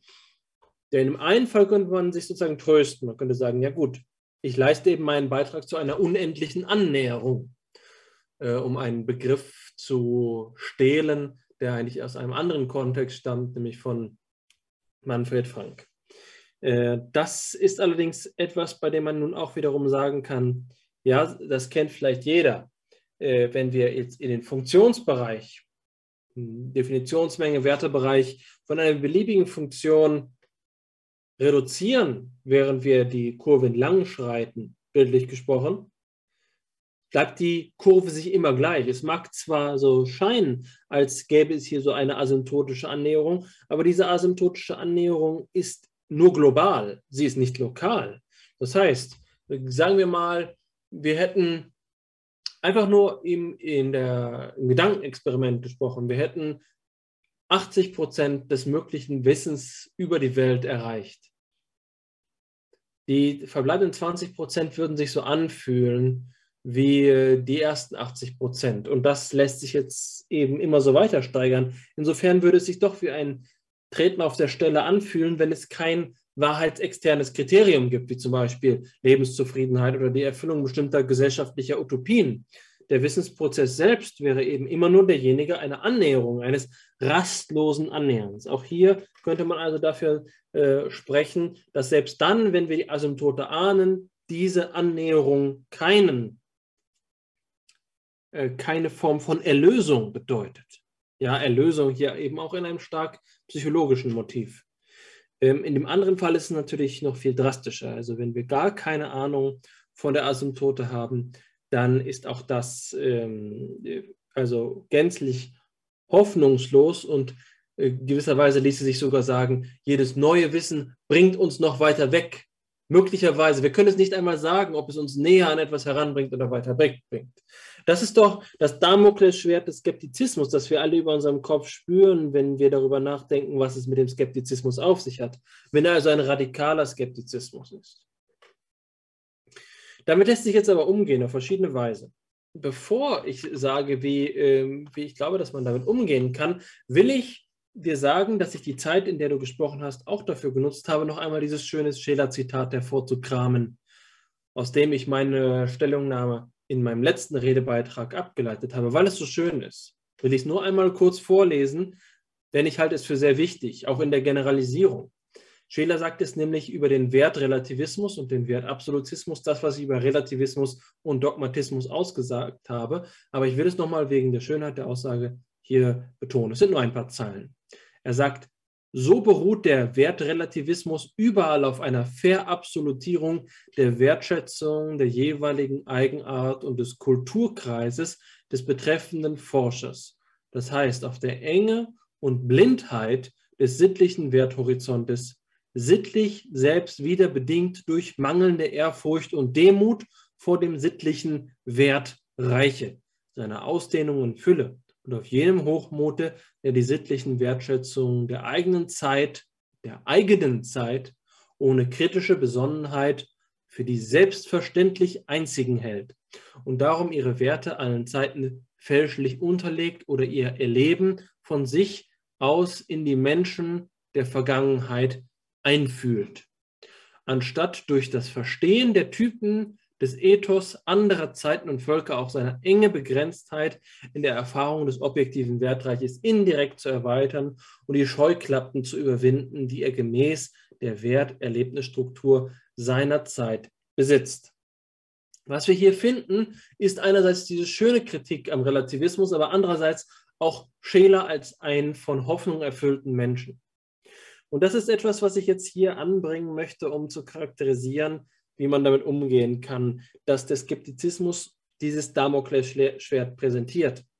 Und das ist, dass man auf der einen Seite sagen kann, Antiskeptizismus ist Hoffnung.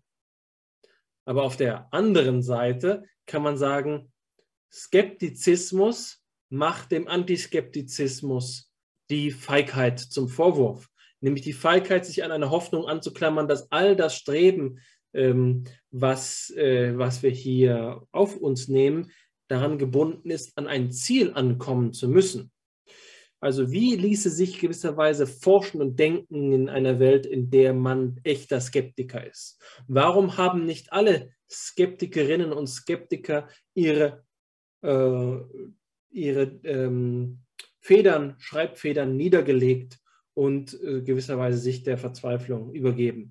Wie kann man unter diesen Bedingungen noch weiter äh, leben? Und das ist eben auch eine äh, eine Frage der Einstellung, ja, ähm, die uns gerade mit dem Blick auf den benignen Skeptizismus vorantreibt. Und da gibt es ein entscheidendes Zitat, das wenig mit Philosophie zu tun hat, ähm, das einfach nur sozusagen ein Kalenderspruch ist von dem niederländischen ähm, Prinz oder König Wilhelm von Oranien.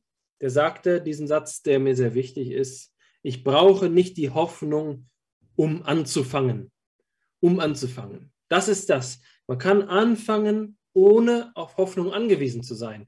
Man kann also äh, skeptisch über die mögliche oder unmögliche Asymptote verharren und trotzdem zur Tat schreiten. Ja, und das ist jetzt etwas, eine, eine Motivationslage, psychologisch gesprochen, aber auch eine existenzielle Lage, die man sich erstmal verdeutlichen muss. Ja? Und das ist auch einfach so, dass man sagen kann, wenn die Skeptiker recht hätten, also die radikalen Skeptiker recht hätten, dann wäre es doch immer noch so, dass wir schon immer unter allen Bedingungen, nicht erst bis zur Einsicht der Skepsis oder von der, besser gesagt, vom Zeitpunkt der Einsicht der Skepsis an in dieser Lage wären, sondern alles weltliche Sein wäre skeptisch. Also auch unter dem Darkmokles-Schwert ließe sich noch handeln. Aber was ist das dann? Was bleibt davon übrig? Und da will ich nur eine Denkfigur andeuten, das ist nämlich die Dialektik, die wir hier bei äh, bei Hegel finden. Und da spricht man auch von einem sich vollbringenden Skeptizismus bei Hegel, der eben der Auffassung gewesen ist, die ich vorhin schon angedeutet habe, dass ein benigner Skeptizismus einer äh, ist, der äh, heuristisch ist, heuristischer Skeptizismus. Aber das schließt, klammert immer noch den radikalen Skeptizismus aus, in seiner ähm, jetzt hier von mir recht ritterlich dargestellten Version, ebenso wie in seiner von mir als unritterlich dargestellten Version, nämlich dem, dem epistemologischen Relativismus, von dem ich vorhin gesprochen habe, dem, dem malignen Skeptizismus. Worauf ich hinaus will, ist zu sagen, die Art und Weise, mit dem, mit den Problemen der Skepsis umzugehen, ist nicht diejenige eines Puzzles, bei dem man dann sagen kann, also mit der Asymptote verhält es sich so und so und deswegen ist die Hoffnung gestattet, sondern wir befinden uns, glaube ich, in einer existenziellen Problematik, in der es darum geht, wie die Einstellung zum Leben schlechthin gewählt wird. Und der größte Hoffnungsschimmer, den ich für einen radikalen Skeptizismus benigner Art sehe, ist dieser Satz von Wilhelm von, äh, von Oranien. Ich brauche nicht die Hoffnung, um anzufangen. Ähm, die Frage ist also, was bedeutet hier, was kann überhaupt noch Anhaltspunkt für das Anfangen sein, wenn ähm, Hoffnung nicht der Punkt ist? Ähm, und da will ich auf das zurückkommen, was ich zuletzt gesagt habe in der, in der letzten Folge von FIPSI über die existenzielle Hoffnung bei ähm, Gabriel Marcel und die Hoffnung, das. Ja, also was kann hier Hoffnung bedeuten? Hoffnung kann zweierlei bedeuten. Und ich glaube, was gemeint ist eben, ist die Hoffnung, dass. Die Hoffnung, dass ein Ziel erreicht würde. Ja? Also man begibt sich beispielsweise an ein philosophisches Werk und handelt in der Hoffnung, dass dieses Werk eine Erfüllung, eine Einsicht, eine Erleuchtung bringe. Aber es lässt sich auch forschen, ohne darauf angewiesen zu sein. Und das ist jetzt eine andere Beziehung, nämlich die nicht die Hoffnung das, sondern ich glaube, es ist eher eine Art der existenziellen Hoffnung, eine, eine Hoffnung, die Wilhelm von Oranien hier mit diesem Zitat nicht meint. Und das ist die, die sich manifestiert im Lebensvollzug, im Wachstum des Lebens. Also selbst unter der Bedingung, dass eine radikale Skepsis angebracht wäre, ließe sich noch immer davon sprechen, dass hier das Leben waltet. Bewegung, Dynamik, Veränderung ist noch immer besser als der Stillstand. Das ist, glaube ich, die Hoffnung, die hier bleibt. Das ist die existenzielle Hoffnung. Also der Skeptiker, der, ähm, der radikal ist, und die Asymptote nicht anerkennt, der, von dem ließe sich doch immer sagen, das Streben ist besser als der Kältetod des Universums. Zu verharren im Nichts ist immer noch etwas anderes. Das hier könnte sozusagen die letzte Bastion gegen den Nihilismus sein. Aber das sind eben nur jetzt Reflexionen am, am Rand des Skeptizismus. Wie kann unter den Bedingungen eines radikalen Skeptizismus überhaupt noch existenziell gedacht werden? Warum ist das, führt das nicht zu schopenhauerischen Selbstmordgedanken? Äh, oder dem, was wir bei Nietzsche in der Geburt der Tragödie finden, der König der Satyren, der von äh, dem König von, was war es, Ithaka oder Kreta, gefragt wird, was das größte Glück äh, des Menschen sei und dann antwortet, nicht geboren zu sein. Ähm, und dann ist der König unzufrieden und sagt, äh, was ist dann das zweitgrößte Glück? Und der, der König der Satyren antwortet, früh zu sterben. Ähm, und das ist die Perspektive, die uns mit dieser Damoklesschwertperspektive doch ähm, über uns äh, zu schweben scheint. Aber ich will sagen, dass wir vor dieser Option Feigheit doch auch noch zu einer Anerkennung dieser radikalen Skepsis kommen zu können, kommen, wenn wir sagen, zum Anfang brauchen wir gar keine Hoffnung. Wir müssen nicht die Hoffnung, dass wir das Ziel erreichen, die Hoffnung auf Erfolg. Nein, wir handeln aus einer Verpflichtung gegenüber dem Leben, gegenüber dem lebendigen Geist.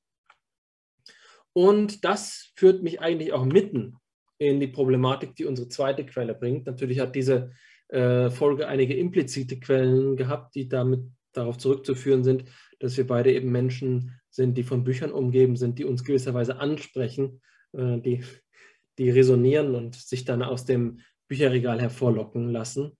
Äh, aber ich komme jetzt zur zweiten vorbereiteten Quelle, die sich nicht aus dem Gesprächsfluss ergeben hat.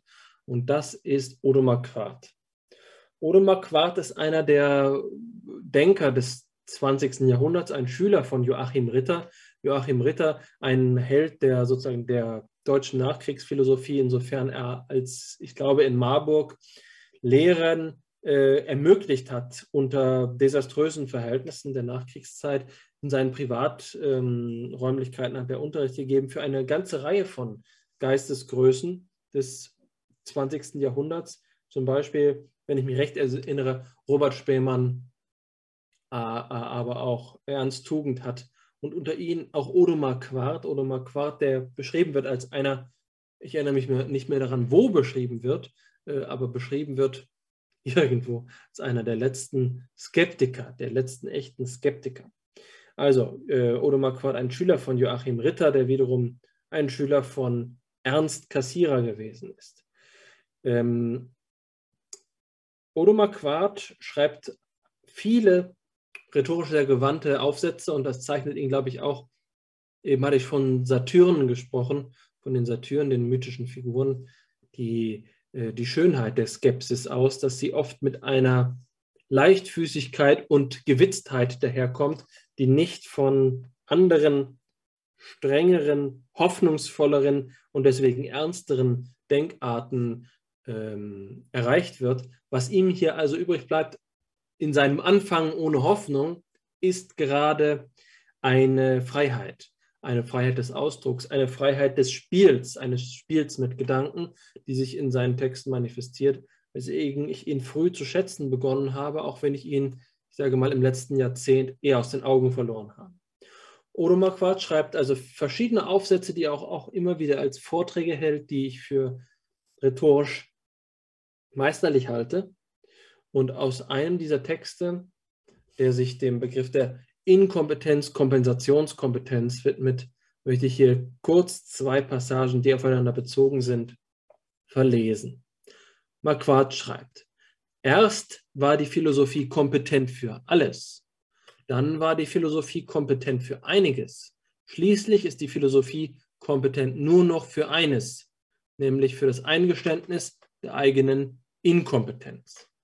Und wenn das so sich verhält, dann bleibt übrig für die Philosophie gar nichts. Also die reine, pure, nackte Inkompetenz. sowie, um den Sokrates zu zitieren, nur noch eine einzige ganz winzige Kleinigkeit, eine freilich sehr unsokratische Kleinigkeit, eine, die die Philosophie nicht weniger problematisch, sondern die sie vollends problematisch macht. Etwas, das ich im Blick auf die radikal inkompetent gewordene Philosophie nennen möchte, ihre Inkompetenz, Kompensationskompetenz. Ihre Inkompetenzkompensation ist angesichts jenes Gewissenshabens entweder die Flucht aus ihm in jene totale Inkompetenz, die darin besteht, dass die Philosophie gar nicht präsent ist, oder die Flucht aus ihm in jene totale Kompetenz, die darin besteht, dass die Philosophie das absolute Weltgewissen wird. Der Philosoph ist dann nur Narr, nur Richter, entweder das eine oder das andere, falls das wirklich eine Disjunktion ist. Das mag Ihnen jetzt, ähm, dieses, diese Passage mag Ihnen etwas kryptisch vorkommen, aber das hat mit dem verschmitzten Denken des Autoren zu tun, der sich nicht dafür zu schade ist, auch mit, dem, mit den Paradoxien des Denkens zu spielen, so ähnlich wie das auch für Niklas Luhmann gilt. Ich will es aber hier auch die Lücken ein wenig füllen und nicht einfach offen lassen. Marquardt spricht darüber, dass es verschiedene Krisen der Geistesgeschichte gegeben hat beispielsweise die Krise der Relativierung des Subjekts, der ähm, Relativierung der Rationalität, der Krise der Rationalität, von der wir vorhin gesprochen haben. Und für ihn ist sie verbunden mit der, den Einsichten der Psychoanalyse, den Einsichten Sigmund Freuds über das Unbewusste als Wirkmacht des Geistes, als Wirkmacht des ähm, Bewusstseins. Und das bedeutet, dass die Autorität, die einst der Philosophie zugeschrieben wurde, in ihren Fundamenten erschüttert wurde, nämlich der Kompetenz des Philosophen als oder der Philosophin als Menschen, der nun über die Konstitution der eigenen Gedanken gar nicht mehr im Klaren ist. Das dringt aus dem Unbewussten hervor. Hier geht der Philosophie ähm, eine große Grundlage ihres eigenen Schaffens verloren. Das ist also einer der, der Verlusterfahrungen der Philosophiegeschichte, die eben auch dazu führt, dass Wittgenstein vom Ende der Philosophie gesprochen hat oder von einem postphilosophischen Zeitalter. Hier haben wir es ähm, damit zu tun mit diesem Inkompetenzeingeständnis, das geistesgeschichtlich Schritt für Schritt erfolgt ist und hier jetzt die Inkompetenz als das Schicksal der Psychologie von Marquardt akzeptiert wird. Da entpuppt er sich als Skeptiker. Man könnte auch eben sagen, als jemand, der hier die ähm, radikale Skepsis akzeptiert hat. Es gibt überhaupt kein Wissen, das von der Philosophie erworben werden kann. Und zugleich ist es aber so, dass er das nun wiederum aufhebt. Und da habe ich ja gerade von hegelianischer Dialektik gesprochen. Dadurch, dass die Philosophie imstande ist, ihre eigene Inkompetenz einzusehen, ergibt sich ein neues Feld. Und dieses Feld buchstabiert Marquardt auf zwei Weisen aus. Das ist die zweite Passage, die hier enthalten ist. Die eine ist ähm, die totale Kompetenz, äh, das ist Dogmatismus und dann die totale Inkompetenz. Das ist Skeptizismus, die Dichotomie, die ich eben schon an, an die ich mich eben schon angelehnt hatte. Und die Pointe des Textes ist nun, dass Marquardt meint, die Pointe, die hier nicht abgedruckt ist, dass beide konvergieren, Dogmatismus und Skeptizismus. Aus Gründen, die nicht so fern von dem sind, was ich eben über, mit äh, Scheler über die Beziehung zwischen Relativismus und Dogmatismus gesagt habe. Also der Relativismus, der sich verabsolutieren muss. Und das ist, denke ich, auch das, was bei Hegel mit dem Gedanken der sich vollbringenden Skepsis gemeint ist. Die Skepsis, die pyrrhonische Skepsis, ist für Hegel die eigentliche Skepsis, nicht die kartesianische, nicht die humische und keine andere, sondern die pyrrhonische ist für Hegel die fruchtbarste Skepsis, weil sich die Skepsis von sich selbst befreit. Und in diese Richtung geht es, glaube ich, auch bei Marquardt, der damit allerdings anders umgeht. Und zwar nicht so, dass es sozusagen hier ähm, die, die hegelianische Flucht in die totale Kompetenz ist, sondern ähm, der versucht, eine Position zu entwickeln, die damit konstruktiv umgeht, dass es hier einen Schwebezustand gibt. Einen Schwebe, Schwebezustand zwischen Kompetenz und Inkompetenz, ähm, nämlich die Inkompetenz, Kompensationskompetenz, der äh, gewisserweise, ja, das ist jetzt meine Interpretation, Offenheit zulässt. Und da würde ich auch den Perspektive, die Perspektive für die Integration phänomenologischer Epoche finden, dass es um eine Neutralitätsmodifikation gibt. Äh, ein Begriff, der uns beiden jetzt viel sagt, weil wir in unserem Lesekreis gerade ausführlich über diesen Begriff diskutiert haben. Aber Epoche als Einstellung, die es gestattet, den Phänomenen gegenüber gerecht zu werden. Ähm, die Inkompetenz muss eingesehen werden, um auf den Boden der Tatsachen zurückzukehren, um dem, äh, was wir bei Schelsky als das Konkrete kennengelernt haben, ähm, als, das, ähm, als das Einzelne, als das Gegenwärtige, als das Zuhandene, dem äh, entgegenzukommen. Und das scheint mir doch letztlich darin zu kulminieren, dass wir sagen, Inkompetenz, Akzeptanz ist die Demut, von der Schiller spricht. In dem Zitat, was ich eben ähm, äh, vorgelesen habe, sprach er davon, dass es mangelnde Ehrfurcht und Demut gibt auf der einen Seite, auf der anderen Seite jenen Hochmut und so weiter. Also eine Kompetenzdeklaration der Philosophie ist eine Hochmut, ist ein Hochmut äh, oder ist hochmütig, ist arrogant. Äh, und die Inkompetenzakzeptanz, die uns durch den Skeptizismus ermöglicht wird, ist, ähm, ist demütig.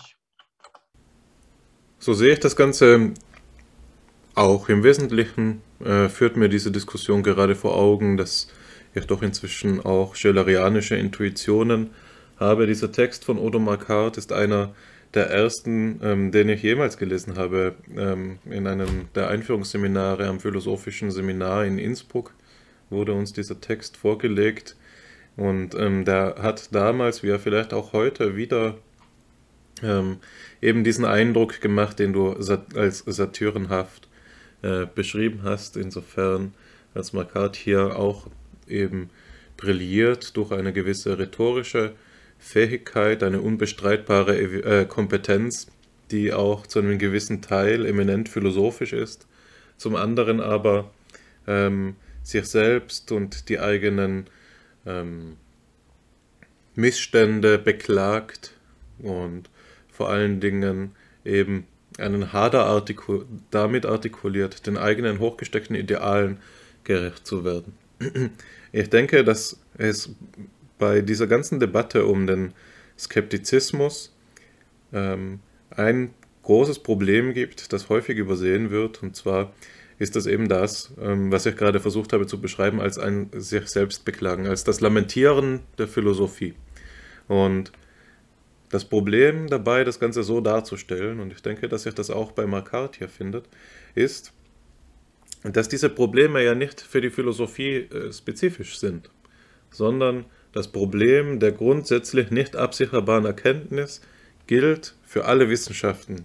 Und der Unterschied beispielsweise zur Psychologie, zur Physik, zur Biologie auf der einen Seite hin zur Philosophie auf der anderen ist lediglich, dass die letztere sich diesem Problem stellt und es als ein Problem äh, der eigenen Disziplin auffasst und diskutiert. Nicht wahr? Also die Philosophie läuft Gefahr, lächerlich zu werden, wenn sie das Skeptizismusproblem zu weit treibt. Sie gibt zuvor, zugleich vor, diejenige Wissenschaft oder diejenige Denkungsart zu sein, die zu grundlegenderen Erkenntnissen gelangen soll als alle anderen Denkungsarten und Wissenschaften, und auf der anderen Seite kann sie nicht einmal das eigene Fundament beweisen. Was ist das, wenn nicht das, worauf Marquardt hinaus will, wenn er von der Inkompensations, äh, Inkompetenz, Kompensationskompetenz spricht, diesem unsäglichen Zungenbrecher. Ähm, und ich denke, dass es eben wichtig ist zu sehen, dass das nicht für die Philosophie spezifisch ist und dass man es das Ganze, dass man dem dass man der ganzen Disziplin einen schlechten Dienst tut, damit, wenn man sie eben in diese in das Lächerliche zieht. Man muss eben auch sehen, dass es andernorts nicht besser steht. Und das Bild, ähm, das mir viel lieber ist, und das ist jetzt auch so ein metaphorischer Kunstgriff, ist dasjenige von Dostojewskis Idiot. hier ist äh, die Philosophie, tritt für mich viel mehr auf als ein Dostojewskischer Idiot. Jemand, der eben ähm, besonders eigenartig ist. Nicht unbedingt dumm, sondern jemand, der auf eine schrullige und besondere Weise die Dinge anders sieht als alle anderen sonst. Und das Ganze scheint mir bei Macquart auch wieder aufgefasst zu sein, aufgefangen zu sein in dieser nietzscheanischen Paraphrase, die er da wählt. Nur Narr, nur Richter. Das soll die Philosophie sein. Auf der einen Seite ähm, wie du es eben genannt hast, dogmatisch vorgebend, das Weltgewissen sein zu können. Auf der anderen Seite ähm, nur Richter, der ähm, radikale Skeptiker, der alles kleinredet, aber selbst nicht, nichts äh, Positives hinzutut. Ähm, bei Nietzsche ist es ja nur Narr, nur Dichter. Ähm, also insofern wieder ein Attest darauf, wie gewandt Markart hier argumentiert, wie wortgewandt und ja, in der Literatur beflissener auftritt. Aber mein Plädoyer wäre doch nochmal eben mit leichter Akzentverschiebung dasjenige für, den, für die Idiotie der Philosophie, was auch gut zusammenpasst zu dem, was du im Ausgang von, an, äh, von Gabriel Marcel gesagt hast, zur Hoffnung, die in unmittelbarer Verbindung zur Ernsthaftigkeit für dich steht. Ich denke, dass auch das Idiotentum des Dostoevsky in einer ähnlichen Beziehung zur Ernsthaftigkeit steht. Es ist eben der Idiot, der bei den Sachen lebt, der sich nicht um das kümmert, was gemeinhin als äh, tunlich oder unsittlich ähm, gilt. So.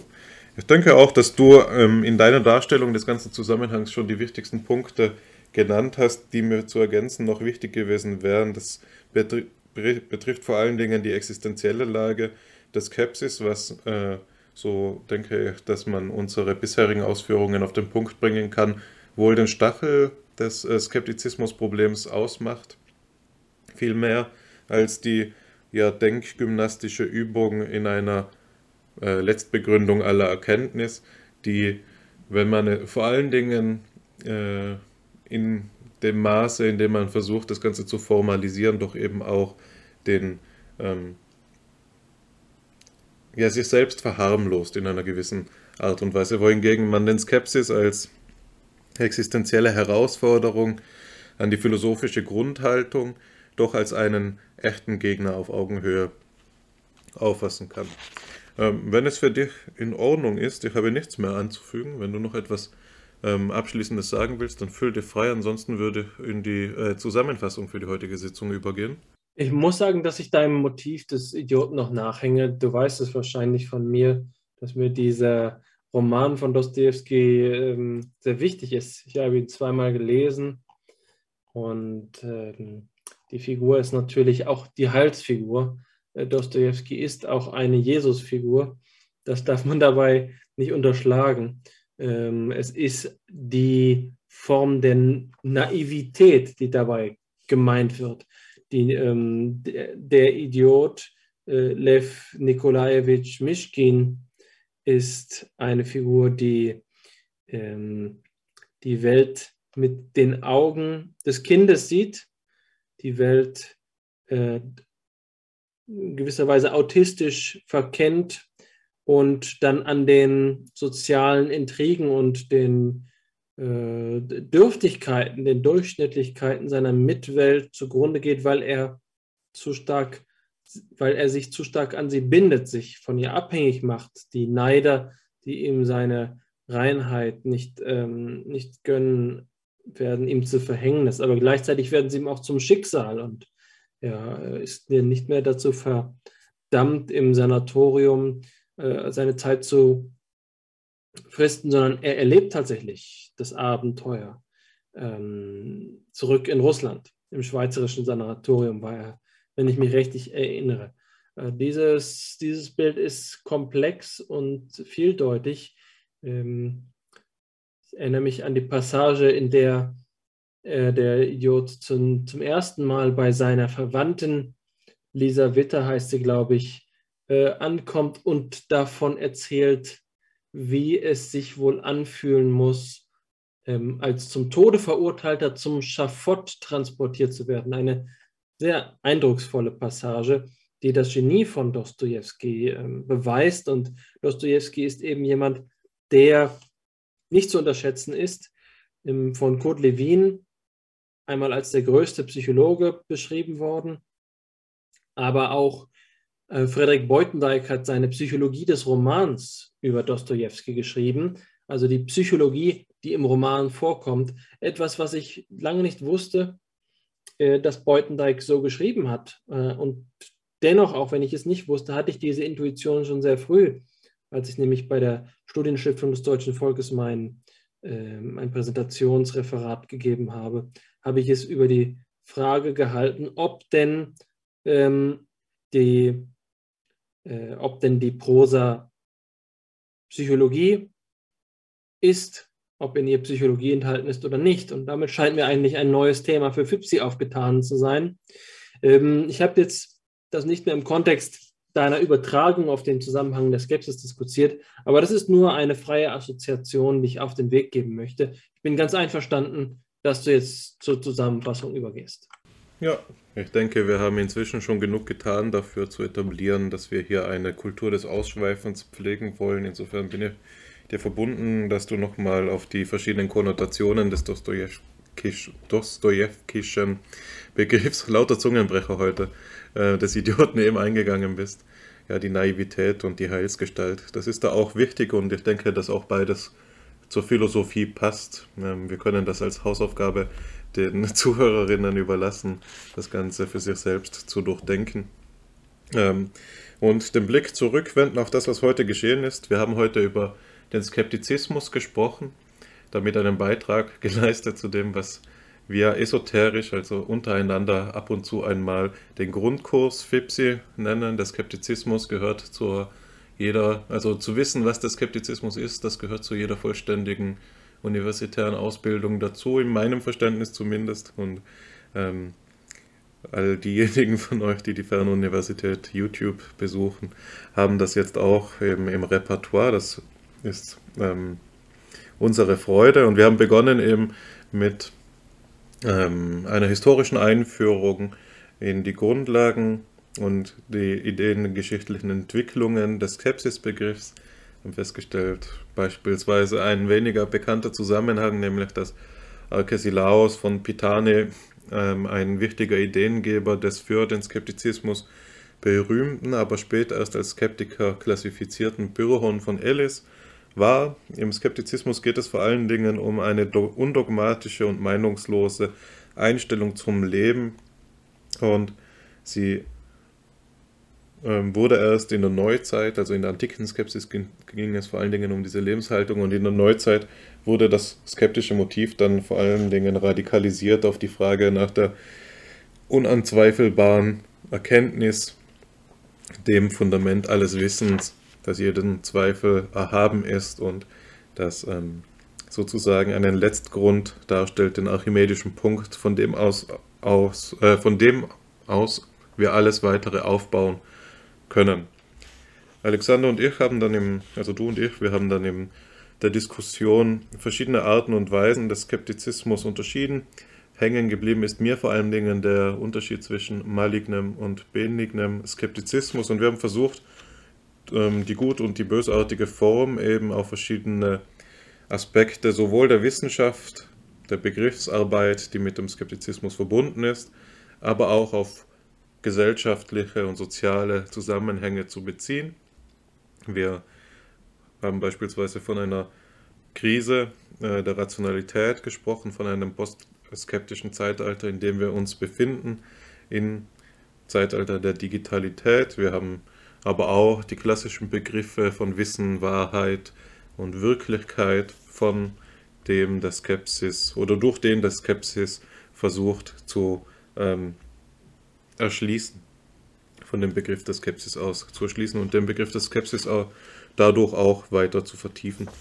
Wir sind dann geendet nochmal bei einem mehr weltanschaulichen ähm, Thema, Themenkomplex mit Odo Marquardt, mit seinem Begriff der Inkom Inkompetenz, Kompensationskompetenz und eine, eine Frage darauf, da, danach, was die Philosophie sein kann und welches Bild wir für sie wählen wollen. Was sie auch zu leisten imstande ist, ob sie Dogmatismus oder Skeptizismus ähm, sein muss oder ob das zwei Pole sind, die sie als höhere Gestalt in sich vereinigt, sozusagen als ein sich selbst vollbringender Zweifel von Hegel. Ja. Abgeschlossen haben wir, das ist vermutlich allen noch im Gedächtnis eben mit dem Bild von Dostojewskis Idioten und ich denke, es ist ein schönes Bild, ähm, das wir mit einem gewissen Stolz am Ende dieser Episode ähm, aufstellen können. Es ist die Tafel für die heutige Episode. Ähm, das ist von meiner Seite aus alles. Ich möchte mich bei den Zuhörenden bedanken. Danke, dass Sie wieder eingeschaltet haben und Alexander bei dir. Ähm, vielen Dank, dass du dir fast bis zur Mitternacht in dieser ohnehin schlafdeprivierten Zeit ähm, doch noch die Mühe und die Muße, die Mühe gemacht und die Muße genommen hast, hier mit mir zu reden. Ich bedanke mich bei dir. Ich hoffe, dass es sich für dich so ähnlich anfühlt wie für, für mich, nämlich, dass die 51. Episode ein bisschen auch wie eine erste Episode ist. Also ähm, die Magie der Zahlen schafft es, dass man, wenn man über die Hälfte bis zu 100 gekommen ist, ich weiß es noch, wie es früher war, im, als ich Rennrad gefahren bin, wenn man beim Marathon war und man wusste, man hat 220 Kilometer vor sich, nach 110 fühlt es sich irgendwie frisch an. und äh, 51 fühlt sich frisch an. Ich bin voller Tatendrang, auch wenn du recht hast, dass ich übermüdet bin äh, und werde jetzt ähm, ins Bett gehen. Also herzlichen Dank dafür, dass wir hier einen neuen Anfang ähm, starten. Ich hoffe, dass die nächsten Episoden FIPSI vieles für uns bereithalten, was das Projekt voranbringt. Und ähm, ich wünsche Ihnen, liebe Zuhörerinnen und Zuhörer, alles Gute. Bis zum nächsten Mal.